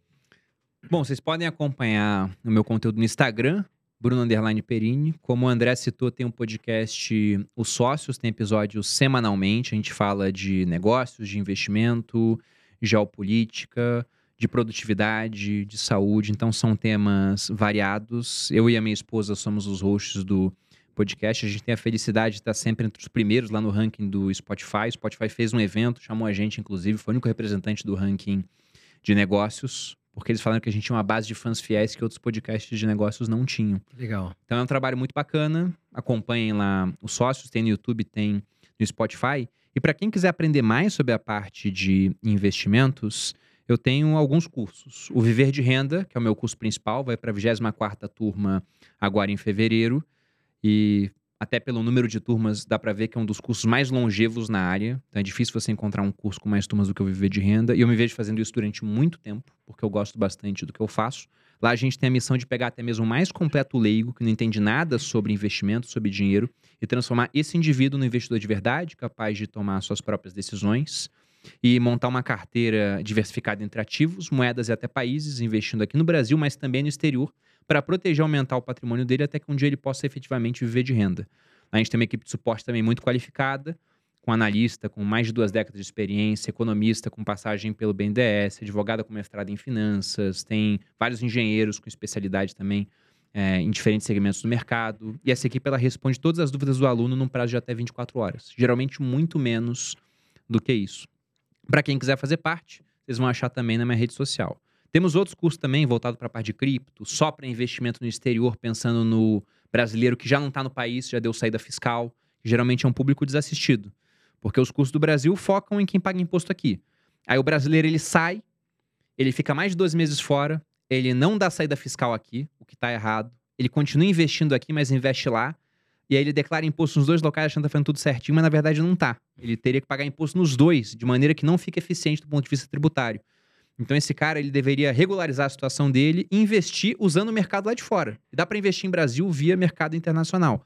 Então para quem quiser aprender a investir via mercado internacional, e aí pode ser inclusive estrangeiro, você pode ser um português, por exemplo, um angolano, já tivemos alunos de 42 países, é, geralmente brasileiros que moram nesses países, porque as aulas elas são em português, mas tem um viver de renda no exterior também, que está disponível. A gente faz alguns lançamentos no ano. Isso é o principal. E aí, para quem quiser investir na gestura também, tem a nossa gestura grão É e a consultoria Portfel. Quem quiser montar a previdência para o filho, para a filha que nós falamos aqui, aonde, como é que encontra esse produto? Ele tá, em corretoras? Como é que funciona? Tá em corretoras, a gente tem diferentes fundos. Tem um de renda fixa e tem um multimercado. O multimercado ele é o maior que nós temos hoje. Tá aí com uns 500 milhões sob gestão. O de renda fixa ele é menor, ele tem menos tempo também. Vai completar um ano agora em 2024. E o de renda fixa ele tem um perfil mais vovó. Até porque eu criei esse fundo junto com o pessoal da Grão para minha avó. Ah, que legal. Porque a minha avó, o dinheiro dela, a maior parte estava imobilizado no imóvel e ela não conseguiu usar esse dinheiro. Além disso, também, num falecimento que eu espero que aconteça daqui a muito tempo, aquilo entraria em inventário e ia gerar uma despesa alta de advogado, de é, ITCMD, de inventário. Então, eu fiz uma oferta para ela. Eu falei, vó, junto com a minha irmã, a gente compra o seu apartamento, você pega esse dinheiro e investe. Você continua morando aí, não vai ter nenhum tipo de gasto, né? É como se fosse seu. Você vai morar aí enquanto você quiser, só que seu dinheiro vai para previdência. A gente bota lá investido. Só que eu não podia botar o dinheiro da minha avó na nossa previdência multimercado, porque ela oscila, né? Sim. Às vezes vai muito bem, tem períodos onde se a bolsa cai, mercado americano cai, Bitcoin cai, tudo cai, ela vai ter um, um período pior. Então ela tem uma volatilidade. E a minha avó ela não está acostumada com isso. Então eu falei, vou botar numa previdência de renda fixa. A gente criou uma, ela está dando aí um 115 do CDI, desde o período que ela existe, bem tranquila, sem volatilidade, o dinheiro dela tá lá. E aí tá protegido, ela pode tirar aí quando ela quiser, tem um prazo de resgate em D mais 9. E num evento de sucessão, ela tá isenta de inventário, ela não passa por inventário. E tem muita discussão, mas atualmente não pagaria ITCMD. Então o dinheiro vai direto para as beneficiárias, que são minha mãe e minha tia. Fica muito prático. Fica. Mas a multimercado é aquela que é o carro-chefe. A Tá. multimercado e a renda fixa você podem encontrar no app da Grão, que é o nosso app da gestora. Ou você vai na XP também, vai estar disponível lá a multimercado. No BTG tem a multimercado. No Inter tem a multimercado e tem a de renda fixa. Então, procurando em- nas principais plataformas, elas estão lá. Tá bem acessível. Bruno, quero te agradecer mais uma vez. Tanto eu, a Carol não pôde estar presente hoje, infelizmente ela teve um probleminha de saúde, mas É, você mora no nosso coração, a gente te admira muito mesmo, é verdade isso. Obrigado, André. Você é um dos caras hoje mais respeitados aí do mercado, falando segmento financeiro. Um cara muito inteligente e que agregou demais aqui para os nossos seguidores. Tenho certeza que você gostou muito. Não esquece de apertar o botãozinho de curtir aqui embaixo, que também ajuda muito o nosso canal, tá certo? Bruno, obrigado. É, deixa o seu recado final, então, aí para nossos. Essa mensagem final para os nossos telespectadores aqui. E não tenho mais nada a falar. Muito feliz de ter você aqui com a gente. Que agradeço novamente o convite, é um prazer estar aqui com você. Deixa aqui também os meus votos de melhoras para Carol, vou mandar mensagem para ela depois. E para quem assistiu, espero que eu tenha agregado e Bom, espero voltar mais vezes, né? Continuar relevante a ponto de poder sentar aqui na cadeira pra gente conversar. Foi um prazer. Valeu, Bruno. Obrigado. Bom, esse foi mais um episódio do Irmãos Dias Podcast, agora com o Bruno Perini, tá certo? Um grande abraço para você e continue acompanhando aqui o nosso canal. Semanalmente, toda semana a gente traz um convidado novo aqui para você. Um grande abraço e pela Carol, um Voa Brasil para vocês.